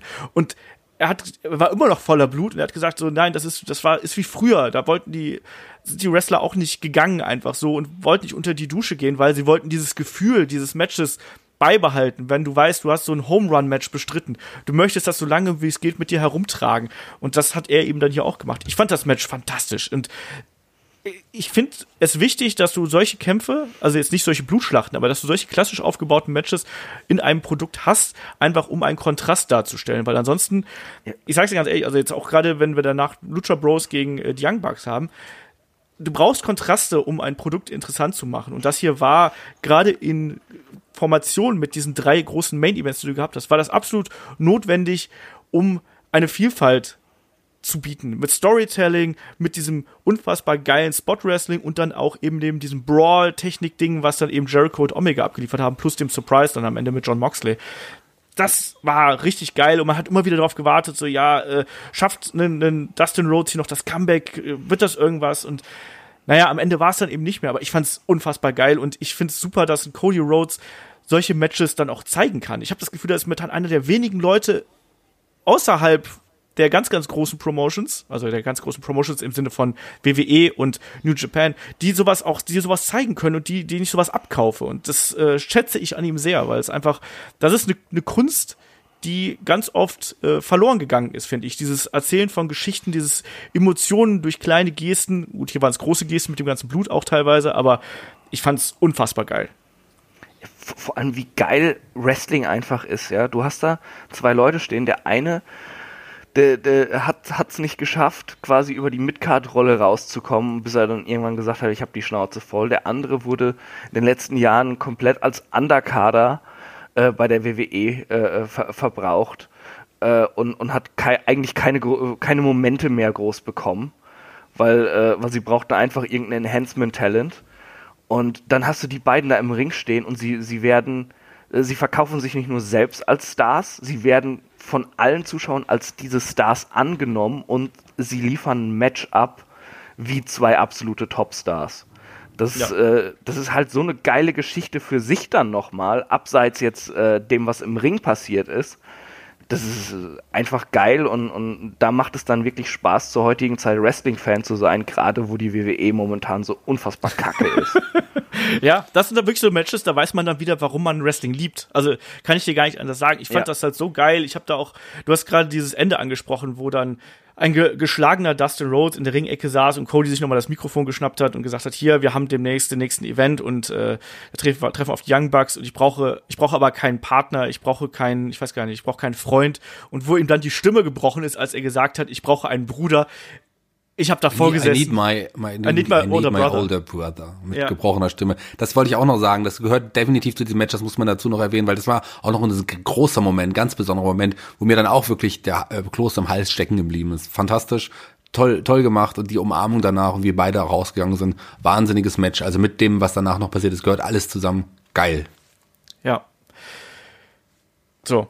Kurzer Verschnaufer, weil das war ganz viel Emotion. Ich fand das unglaublich gut. Das hat so viel Spaß gemacht. Und ich fand es dann auch relativ clever gesetzt, dass man dann ähm, danach quasi dem den Zuschauer so eine kleine Pause gegönnt hat, nämlich mit der Enthüllung des äh, AEW Championships, aber dann auch zugleich den ersten, den nächsten What the fuck Moment präsentiert hat äh, mit Brett Hitman Hart, der hier rauskommt und den Gürtel enthüllen soll. Shaggy, wie hat dir das hier gefallen? Ich habe überhaupt nicht damit gerechnet, dass hier Bret Hart rauskommt. Ich glaube, es hat niemand gerechnet. Auch, auch äh, die WWE, die sich das sicherlich auch angeschaut hat, war zu dem Zeitpunkt wahrscheinlich auch super überrascht. Das ist ja eine ihrer Legenden, wahrscheinlich eine mit die größte Legende, die sie noch haben. Und der kommt dann, der kommt dann da raus und, und präsentiert äh, den Titelgürtel der, der neuen Konkurrenzliga. Das muss man ja jetzt auch wirklich sagen. Es ist ja wirklich Konkurrenz. Ähm, ja, das war schon ein großer Moment und das Publikum war auch total überrascht. Das, da gab, da gab's ja auch, äh, die waren ja auch aus dem Häuschen.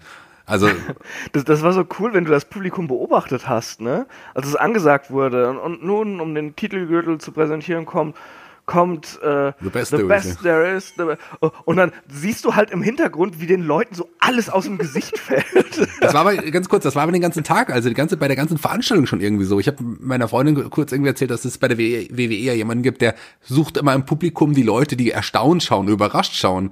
Da hast du den ganzen Abend einfach nur ins Publikum halten können mit der Kamera und du hast überall jemanden gesehen mit offenem Mund da. Das war schon Wahnsinn. Und da natürlich ganz besonders. Ja, und auch gerade auch noch in dem Jahr, wo Bret Hart ja auch noch mit Jim the Anvil Knight hat noch in die Hall of Fame bei WWE aufgenommen worden ist. Also das, das, auch das, ne, das ist schon ein, äh, ein deutliches Zeichen. Ne? Und äh, also ich habe mir, ich mache mir ein bisschen Sorgen nach wie vor so ein bisschen um den Gesundheitszustand. Er wirkt ja nicht 100% fit. Ich weiß nicht, ob so ein bisschen äh, weiß ich nicht, ob es vielleicht so ein bisschen überwältigt gewesen ist. Ich glaube, ihm hat das auch sehr, sehr viel bedeutet, dass er da äh, auftreten durfte in der Form.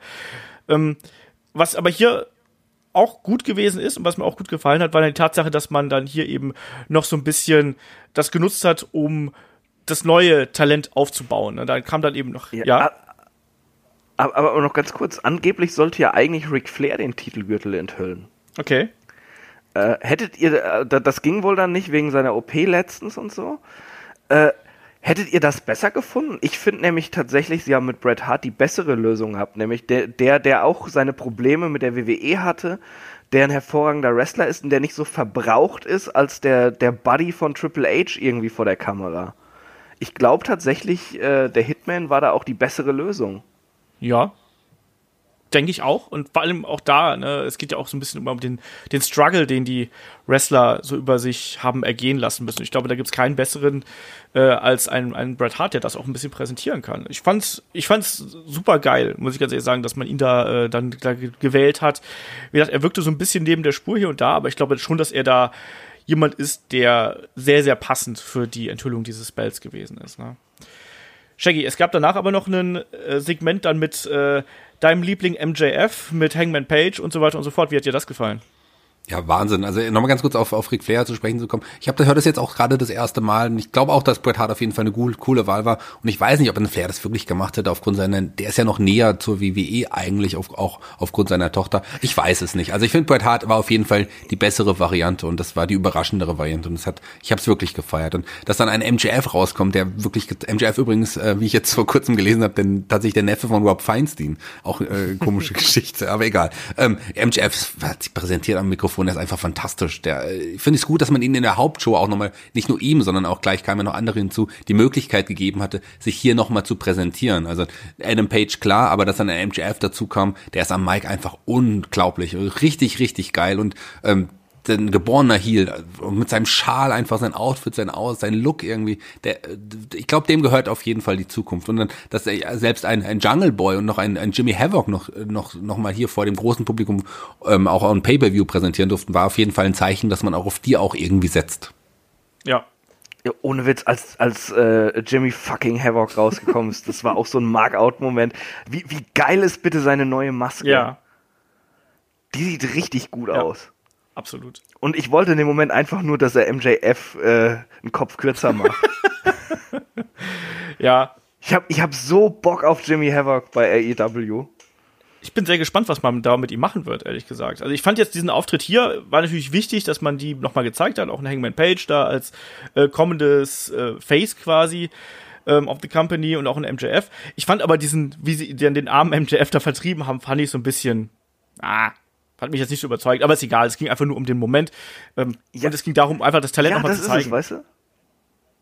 Sie, sie hätten Jungle Boy hätten sie gar nicht gebraucht. Jimmy Havoc hätte einfach rauskommen und ihn tackern sollen. ja, auf jeden Fall, das war. Oder ihm einfach den Kopf abbeißen oder so. Ähm, ich weiß gar nicht, ob ihr es mitbekommen habt. Bret Hart hat ja danach noch einen kleinen Unfall gehabt. Der muss ja irgendwie dann von der, von der Bühne quasi gefallen sein, anscheinend. Das war ja eh, ein paar Leute oh. haben ja so ein bisschen Probleme gehabt, äh, da quasi einen Ausgang zu finden. Und anscheinend hat Bret Hart da äh, den falschen Weg gewählt und ist von der Bühne gefallen. Ist aber anscheinend nichts passiert. Das kam hinterher auch noch raus. das meine ich halt. Ich fand, dass er hier und da so ein bisschen verwirrt gewirkt hat. Ich weiß, ich kann es mir nicht vorstellen, woran es lag, aber äh, man weiß es ja nicht so genau. Deswegen Vielleicht auch daran, dass MJF äh, auf die Aktion des, des Fans bei der Hall of Fame Zeremonie angesprochen hat, was ich auch sehr, sehr witzig fand, dass er das tatsächlich angesprochen hat. Das war, war super. Da habe ich auch sehr ja. gelacht, ja. Schließe ich mich komplett an. So, weiter ging's mit äh, dem Match um die äh, AAA World Tag Team Championship zwischen den Champions, den Young Bucks und den Lucha Bros. Und ja, die Young Bucks wollen äh, Tag Team Wrestling wieder zu neuen Höhen äh, verhelfen und das sah dann hier auch so aus. Ne? Das war einmal 25 Minuten Vollgas. ich, ich, kann dir gar nicht genau sagen, was da alles passiert ist. Aber es ist unfassbar viel passiert. Ähm, äh, es, gab, es gab eine kleine Geschichte da drin, natürlich auch mit den Young Bucks, die so ein bisschen angerostet sind. Es gab so ein bisschen Kommunikationsprobleme. Es gab so eine kleine Knieverletzungsgeschichte. Aber insgesamt war das einfach 25 Minuten Vollgas von zwei Teams, die derzeit absolute Meister ihres Fachs sind. Shaggy, wie hat dir das hier gefallen? Ja, tolles Match, wahnsinniges Match, krasse Aktion, die wir gesehen haben. Nochmal, wir haben, haben die beiden Teams ja schon ein paar Mal gegeneinander gesehen, aber hier hat man schon auch einiges Neues gebracht. Ray Phoenix zeigt einfach, dass er der Herr der Lüfte ist. Er ist unglaublich. Und, und ähm, äh, ja, und die Young Bucks, die sind einfach ein geiles Team. Für mich hat das Match tatsächlich ein bisschen zu lang gedauert. Ich fand, 20 Minuten hätten äh, wären besser gewesen. Am Ende war für mich ein bisschen Luft raus, obwohl noch einiges passiert ist. Ähm, das war, aber das ist Meckern auf ganz hohem Niveau. Tolles Match und ich glaube, dass Tag Team Wrestling vor einer ganz, ganz großen Zukunft bei AEW stehen wird. Ich hatte so ein bisschen Probleme damit, mich wieder emotional auf dieses Match einzulassen, was so anders gewesen ist und so bam bam bam. Also es ist ungefähr so, als wenn du vorher, weiß ich nicht, so ein, so ein emotionales Drama gesehen hast und da, danach guckst du den Michael Bay Film an. So ein bisschen.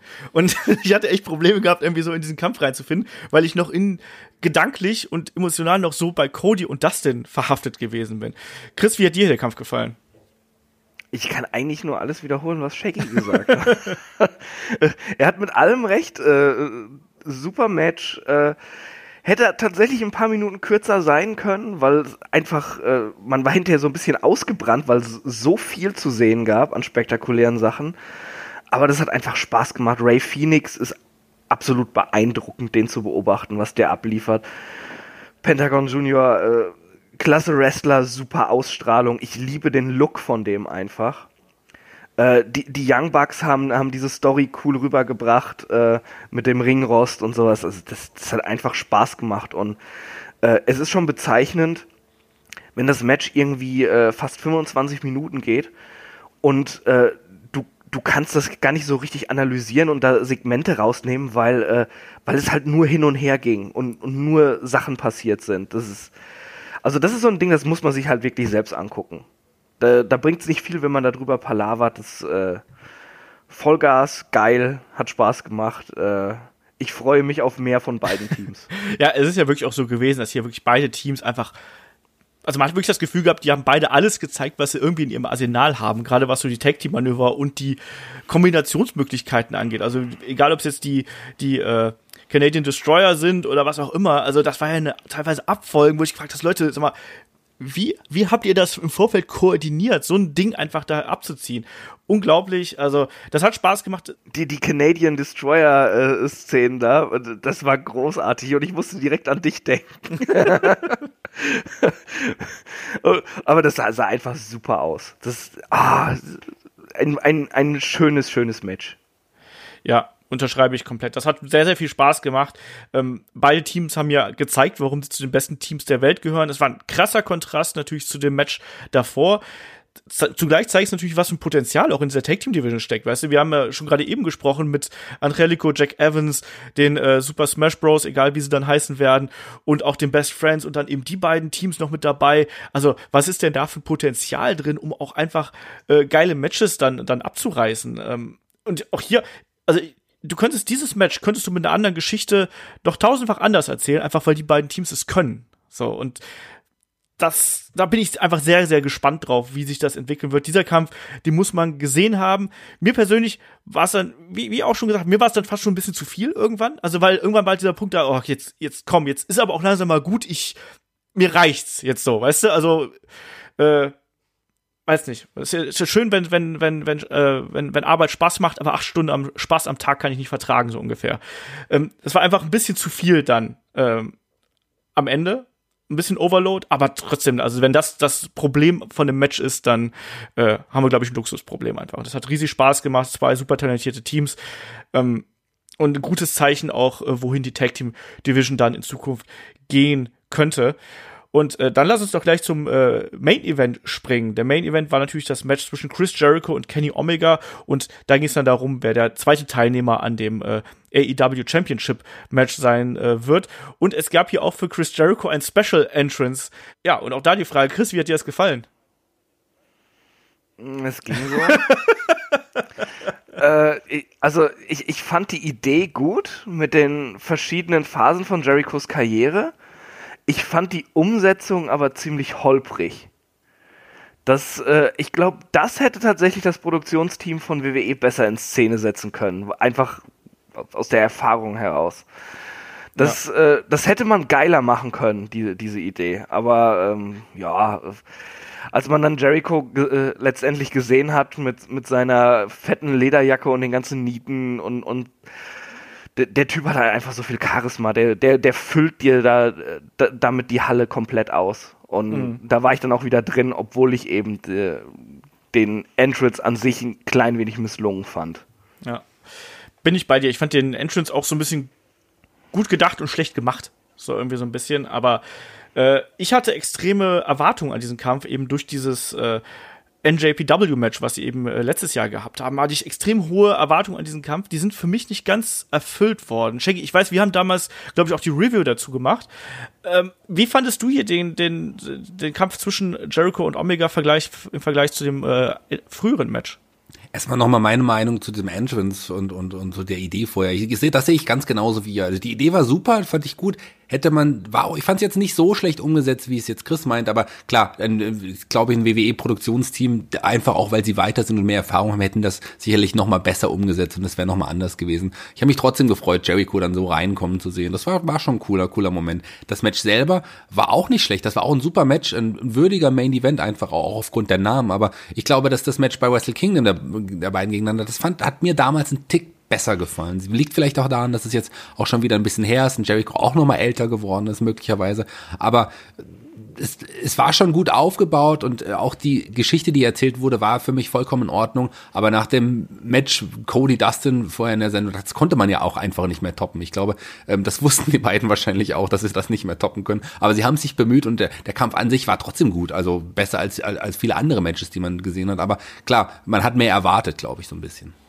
Ja, also mir ging es einfach so, dass ich war vielleicht da auch schon so ein bisschen ausgebrannt. Ne? Also diese Shows dürfen, glaube ich, auch gar nicht viel länger sein, als das, das hier gewesen ist, weil du du hast ja hier eigentlich in dem gesamten Event, der dann doch irgendwie knapp vier Stunden gewesen, du hattest sehr wenige Verschnaufpausen. Eigentlich waren das alles Matches, wo du zu 100% dabei gewesen sein musst, weil ansonsten verpasst du eben irgendwas. Da ist das WWE-Produkt jetzt mal im Vergleich natürlich ein bisschen anders, weil da kannst du auch mal gedanklich aussteigen und dann ist dann vielleicht ein Kampf vorbei, aber der hat vielleicht nicht ganz so viel bedeutet. Hier war es alles Vollgas und eine unheimliche Ansammlung an Eindrücken und Neulingen und Aktionen und ich weiß nicht was. Äh, hier bei diesem Kampf hatte ich auch ein bisschen das Gefühl, das war ein bisschen zu lang, es war ein bisschen zäh, es war auch nicht über 100% sauber, gerade auch gegen Ende hat man diese, diese Aktion mit dem, mit dem One-Winged Angel in die DDT zum Beispiel, da hat es so ein bisschen gerumpelt. Es fehlte für mich auch ein bisschen dieser Hass vom Wrestle Kingdom Match, diese Intensität. Ähm, man, man, Jericho hat doch so ein bisschen versucht, so wieder so ein bisschen wie der alte Jericho zu kämpfen, finde ich. Es war gerade in der Anfangsphase doch eher technisch und da hat man dann eben gemerkt, so technisch ist ein Kenny Omega eben ein ganzes Stück weiter derzeit einfach aufgrund der körperlichen Voraussetzungen als ein Chris Jericho. Da hat es für mich ein bisschen gerumpelt und das habe ich nicht 100% abgekauft. Und für mich hat auch das Ende so ein bisschen was kaputt gemacht. Da haben wir auch schon hier intern so ein bisschen diskutiert, weil es wurde ja der Judas-Effekt wurde ja im Vorfeld angekündigt, ne, dieser MMA-Strike, den Jericho trainiert hat. Ich muss aber leider sagen, der sah halt total kacke aus. So, das hat mich überhaupt nicht überzeugt. Der war mir zu langsam, dieser Back Elbow, der Backspin Elbow, der da von Jericho gekommen ist. Und der hat überhaupt nicht äh, für mich funktioniert. Da muss ich leider noch mal, bevor ich Chris frage, den Shaggy noch mal fragen, ähm, weil da haben wir auch so ein bisschen drüber diskutiert. Ähm, wie siehst du dieses Ende hier? Weil für mich kam das relativ überraschend und der Finisher hatte für mich keinen Impact gehabt. Ja, wir sind da ja so ein bisschen einer Meinung, obwohl ich mich vielleicht anders ausgedrückt hatte im Vorfeld mal. ähm, es ist so, der, der, der Judas-Effekt wurde richtig gut aufgebaut. Also da gab es ja wirklich eine Geschichte zu dem Move und irgendwie war schon klar, dass der, dieser Move eine Entscheidung in irgendeiner Art und Weise bringen wird, weil auch der, der immer auch thematisiert wurde im Vorfeld und ja, ja. dass er am Ende dann wirklich ja wirklich lasch rüberkam und trotzdem zum Sieg geführt hat, das war eher das Enttäuschen in der ganzen Sache. Ich habe nur, ähm, ich fand es nur gut, dass man diesen Move aufgebaut hat, so gut, dass so. er am Ende das nicht bringt, was er, was, was, was er erzählt hat im Vorfeld. Das war natürlich schade und hat dem Match sicherlich auch nochmal äh, ein paar äh, Sterne gekostet, in Anführungsstrichen.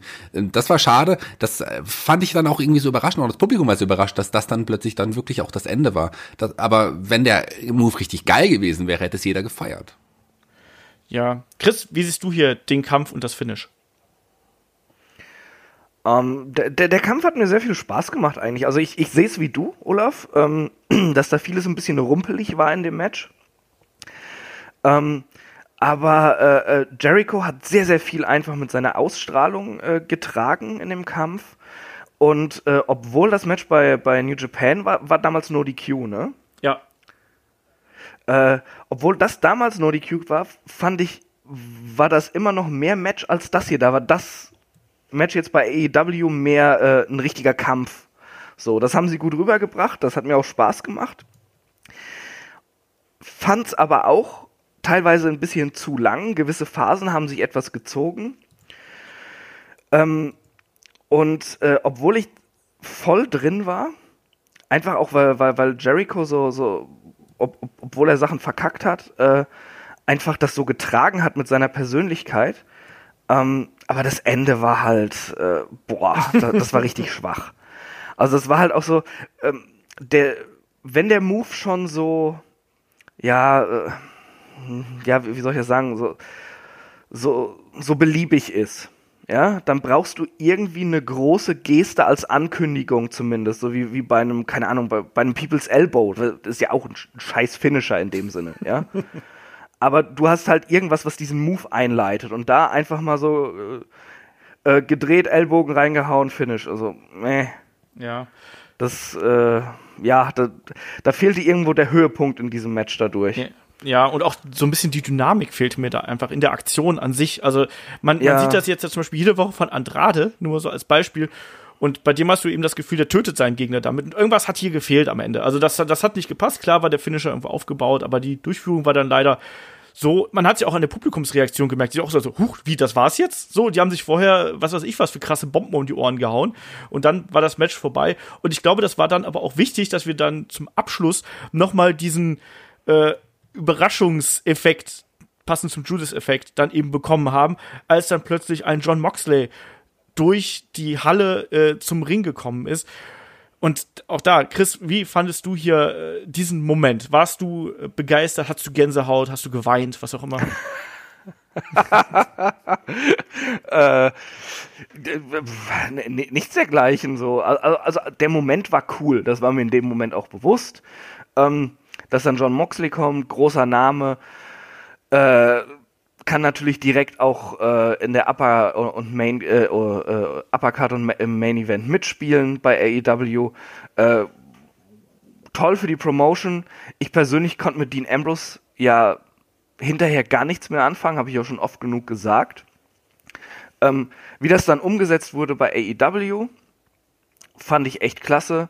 Auch dann, dass, dass Kenny Omega sich nochmal wehrt und sie sich dann, dann hoch auf die Stage prügeln und dann schlussendlich dann doch äh, Moxley äh, ja, als Sieger hervorgeht, war cool gemacht. Da freut man sich auch auf mehr. Und ich muss auch jetzt mal eine Lanze für Dean Ambrose oder John Moxley brechen. Ich sage ja immer, äh, ich finde ihn furchtbar langweilig, weil er so unfassbar lustlos wirkt. Er war ja jetzt die Woche auch bei Talk is Jericho und hat auch über die Gründe erzählt, warum er WWE verlassen hat. Und wenn das stimmt, dann, äh, ja, ich sag mal so, dann äh, kann ich das schon verstehen, dass er so lustlos und gelangweilt hinterher in den Ring gestiegen ist. Denn da sind einige Dinge gelaufen, was einfach nur lachhaft, unprofessionell und dumm ist. Das, äh, ja, da tut er mir schon fast leid und man kann hoffen, dass er dann äh, bei AEW besser ankommt. Ja, im Endeffekt hat er sich ja darüber ausgelassen, dass er äh, schon die letzten Jahre ja gelangweilt gewesen ist, dass manche Ideen von oder viele Ideen von ihm nicht angenommen worden sind und so weiter und so fort. Ähm, Dass er halt auch seinen eigenen Charakter nicht bes äh, besaß Ja, genau. einfach, dass ihm da reingeredet wurde. Ähm, und alles bestimmt werden sollte und dann äh, gewisse Dinge von Vince McMahon und so. Und da kann ich ihn verstehen und dann hoffe ich mal, dass er, weil am Anfang fand ich ihn ja auch cool in der WWE, dass er dann wieder äh, so in diese, ja, in diese Region kommt, dass er Spaß macht, dass er auch selbst Spaß hat an dem, was er da tut und dadurch halt ein bisschen mehr Intensität und, äh, und Action auch rauskommt und nicht der, ja, der schleichende Dean Ambrose, ein Schatten seiner selbst da im Ring, wie es zuletzt war. Ja, also ich fand den Auftritt äh, auch gelungen. Ähm, Dean Ambrose ist natürlich dadurch jetzt quasi einer der größten Stars, den ähm, All Elite Wrestling hat. Das äh, hat mir super gut gefallen. Ähm, ich bin mal gespannt, wo man mit ihm hin will. Er ist ja jetzt ja weder klar Babyface noch klar Heel, er ist irgendwo dazwischen. Er hat ja beide attackiert quasi. Ähm, Shaggy, wie siehst du hier die, die Rolle von äh, John Moxley und wie hat dir sein, sein Auftritt hier gefallen? Es- Ich habe gelesen von einigen, die gesagt haben, ja, es ist ja jetzt einer der größten Stars im Wrestling. Hat ihn dieser Auftritt noch mal größer gemacht, als es vorher gewesen ist? Ja, der Auftritt hat ihn auf jeden Fall noch mal größer gemacht, als es vorher war, weil der Auftritt auch wirklich richtig gelungen war. Und der war jetzt nicht super überraschend. Es gab ja schon Gerüchte im Vorfeld, dass er kommen würde, aber die Art und Weise, wie es dann wirklich passiert ist, war doch doch irgendwie ganz schön toll. Jericho hat ja noch mal ein Interview am Ende gegeben, hat sich noch mal über den Klee gelobt. Und dann kam durchs Publikum, hat man schon gemerkt, da ist irgendwas im Publikum, tauchte dann ja John Moxley auf und attackiert erst Jericho attackiert dann auch noch den Referee, das darf man auch nicht vergessen, den hat, dem hat er ja Ja. auch noch ein DDT verpasst. Ja, und dann noch den Crawl mit, mit Kenny Omega, also der hat einfach allen gezeigt, hey, hier bin ich und äh, mir, das gehört jetzt alles mir. This ja. is my yard now, hätte sein äh, ehemaliger Kollege möglicherweise gesagt. Also äh, geiler Auftritt, ge äh, geiler Moment. Ähm, der hat den Pay-per-View noch mal größer gemacht, weil das mit so einem Knall am Ende geendet ist. Und man hat ja dann in den Social-Media-Kanälen noch mal dieses Bild von von Cody und ihm ge gezeigt und gesehen, wo die beide ihren Mittelfinger anheben. Das ist auch noch mal ein klares Zeichen in eine ganz bestimmte Richtung. Ähm, fantastisch gewesen. Also ich, das hat es noch mal rund gemacht alles. Mir hat's gefallen und und John Moxley ist tatsächlich jetzt ein größerer Star. Nicht nur, dass er jetzt bei AEW ähm, in einer der Top-Player sein wird. Der hat ja jetzt auch schon angekündigt, oder New Japan hat angekündigt, dass sie ihn jetzt auch genau. für, ein, für eine der kommenden Events gebucht haben gegen Juice Robinson. Also John Moxley, der ähm, hat jetzt möglicherweise wieder die Spaß, den Spaß zurück am Wrestling gefunden, den die WWE genommen hat. Und wenn dem so ist, wie das in dem Interview, in dem Podcast mit Jericho, wenn er das so angekündigt hat, dann glaube ich, dass wir von ihm noch eine ganze, ganze Menge erwarten können. Und dann ähm, können wir auch nicht mehr über den alten Dean Ambrose schimpfen, weil eigentlich war es ja nicht seine Schuld, wenn das stimmt, mhm. was er gesagt hat. Ja, da, da, deshalb habe ich auch gerade gesagt, da habe ich dann doch Verständnis für, so oft wie ich auf ihn geschimpft habe. Und auch aus Zuschauersicht zu Recht, meiner Meinung ja. nach. Ähm, was, was man auch sagen muss, äh, jetzt Moxley am Ende, Awesome Kong, Bret Hart, äh, da, da, waren so viele Überraschungen drin. Wir beschweren uns bei der WWE immer, dass es alles so belanglos und beliebig ist und man wird nicht mehr überrascht. Und man geht aus dieser Show hier raus und denkt sich, wow, die haben noch einige Pfeile da im Köcher. Ich bin gespannt, was die als nächstes abliefern und womit die mich überraschen. Kann natürlich auch nach hinten losgehen, weil sie werden einen nicht immer überraschen können. Aber das ist halt äh, doch etwas, das möchtest du den Leuten ja vermitteln nach deiner ersten großen Show. Und ich glaube, die meisten, die es geschaut haben, werden da auch äh, weiterhin am Ball bleiben. Ja, das glaube ich eben auch. Man hat damit Vorfreude geschürt, man hat gezeigt, wo man da äh, in Zukunft mit dem Produkt hin möchte. Ähm, Dean Ambrose hat ja auch später noch mal so eine Promo gehalten, wo er das als, als äh, Paradigma-Shift irgendwie bezeichnet hat, also ein Wechsel der, der Kräfte und so eine Veränderung, eine starke Veränderung, die es hier gegeben hat. Die hat es auf jeden Fall gegeben. Ich fand den Event top. Ähm, ich bin nicht ganz so begeistert äh, von, von, aus dem Häuschen wie, wie alle anderen. Also für mich war es kein nicht der beste Event der, äh, der letzten 20 Jahre oder letzten 10 Jahre. Ich fand, das war eine, also es war wahrscheinlich einer der besten Events, die wir dieses Jahr gehabt haben. Ähm, aber es war ein hochgradig unterhaltsamer Event und ich mach mal hier die Eröffnung mit, den, mit der Bananenwertung. Für mich bekommt das auf jeden Fall eine, äh, eine 7 von 8 Bananen. Ähm, weil es einfach Spaß gemacht hat. Da war keine Länge drin in dem Event. Das hat, das hat durch die Bank Spaß gemacht. Ich sehe aber auch zugleich nicht unbedingt den riesen Unterschied zum Beispiel zu einem Produkt wie NXT, muss ich ganz ehrlich sagen. Also da muss man sich vielleicht, da, da muss man vielleicht auch einfach abwarten, was in den, in den Weeklies kommt, was, wie das eben sich da entwickelt. Trotzdem, ich war hervorragend unterhalten und gebe hier die Bananenwertungs, weiß ich nicht, Laterne an Chris weiter ich sehe es eigentlich ganz genauso wie du. Also ich, ich, ich finde, äh, AEW ist jetzt nicht unbedingt äh, der große Messias und Heiland, nachdem sie jetzt eine starke Show gemacht haben. Ähm, die hat mir sehr gut gefallen. Es gab aber auch NXT-Shows, die ich genauso gut, wenn nicht sogar besser fand insgesamt. Ja. Aber das, äh, ja, das war halt wirklich trotzdem eine saustarke Show mit ein paar kleinen Schönheitsmängeln und deshalb würde ich auch sagen, sieben von acht Bananen und äh, ich bin sehr, sehr gespannt, was wir zukünftig von All Elite Wrestling sehen.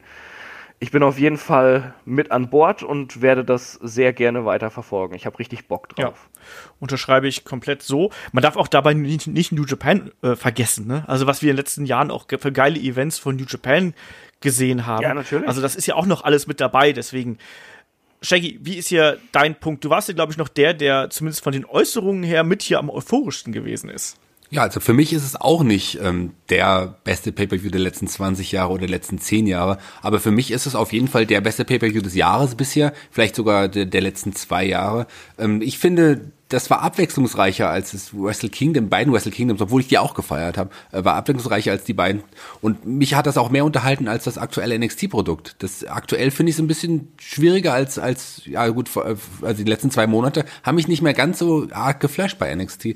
Aber ist immer natürlich auch noch auf hohem Niveau. Aber ich habe mich hier wirklich, glaube ich, noch mehr unterhalten gefühlt als ihr beide, weil es einfach wirklich die Abwechslung da war und die, die Namen und die Charaktere mir einfach sehr, sehr viel hier gegeben haben, die, die hier auf der Karte standen. Ich gehe frohen Mutes in die Zukunft mit AEW, weil die WWE für mich immer ich war ja immer jemand, der alles positiv gesehen hat, aber im letzten Jahr hat sie mir die WWE echt schwer gemacht und aktuell kann ich es nicht positiv sehen, weil es einfach nicht mehr positiv ist. Es ist einfach scheiße, was die WWE im Moment abliefert. Von daher freue ich mich auf einen Wandel, freue mich auf AEW und das war auf jeden Fall ein perfekter Startschuss für eine neue Liga.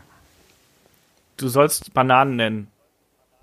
Ich sag, ich, um auch noch Potenzial nach oben zu haben, sage ich siebeneinhalb von acht Bananen. Na gut. Dann auf jeden Fall war es, ein toller Event. Das kann man nicht anders sagen. Wir haben ja hier auch eigentlich eher so Nitpicking betrieben. Also ich glaube, niemand hat sich hier in irgendeiner Art und Weise gelangweilt während dieser knapp vier Stunden. Und äh, damit sind wir hier auch durch mit der Review zu äh, All Elite Wrestlings Double or Nothing. Schreibt uns gerne eure Meinung zum Event, wenn ihr es nicht schon getan habt. Wie gesagt, das haben schon einige getan. Der Matthias hat uns da wirklich noch brühwarm am Sonntagmorgen, glaube ich, hat uns da noch eine Mail geschrieben, hat auch geschrieben hier, tolle Wrestling-Show, war komplett unterhalten und gefühlt kaum Pausen im Event. Der Daniel war begeistert. Äh, Jörg und ein paar andere haben auch noch geschrieben. Also super cool, auch was wir da an Feedback von euch bekommen haben. Das ist auch wichtig für uns, um zu sehen, ähm, ob das von der Berichterstattung, die wir hier betreiben, für euch spannend ist, schreibt uns da gerne. Und ähm, wenn ihr mehr von uns hören möchtet, ihr wisst, schaut natürlich gerne bei Patreon und bei Steady vorbei, da ganz aktuell mit Headlock Cross, Nukular äh, über The Rock und natürlich auch das äh, Karriereporträt zu Jake the Snake Roberts mit Shaggy und mir. Und in dem Sinne kann ich einfach nur wieder sagen, äh, Dankeschön, lieber Chris und Dankeschön, lieber, lieber Shaggy, dass ihr euch hier am Vatertag äh, Zeit genommen habt. Ich hoffe, ihr könnt jetzt mit dem Bollerwagen durch die Gegend ziehen und äh, ein bisschen was trinken oder was ihr auch immer tun werdet. Egal wie, hier bei uns im Programm geht's weiter am äh, Sonntag, Nachmittag, irgendwann dann mit der äh, NXT Takeover Review. Das steht ja auch schon wieder auf dem Programm. Ich bin sehr gespannt, ob man da dann eventuell noch Schüsse in Richtung All Elite Wrestling vornehmen wird, egal wie. Ich sag Dankeschön fürs Zuhören. Ich hoffe, ihr hattet Spaß und bis zum nächsten Mal. Macht's gut. Tschüss. Ciao.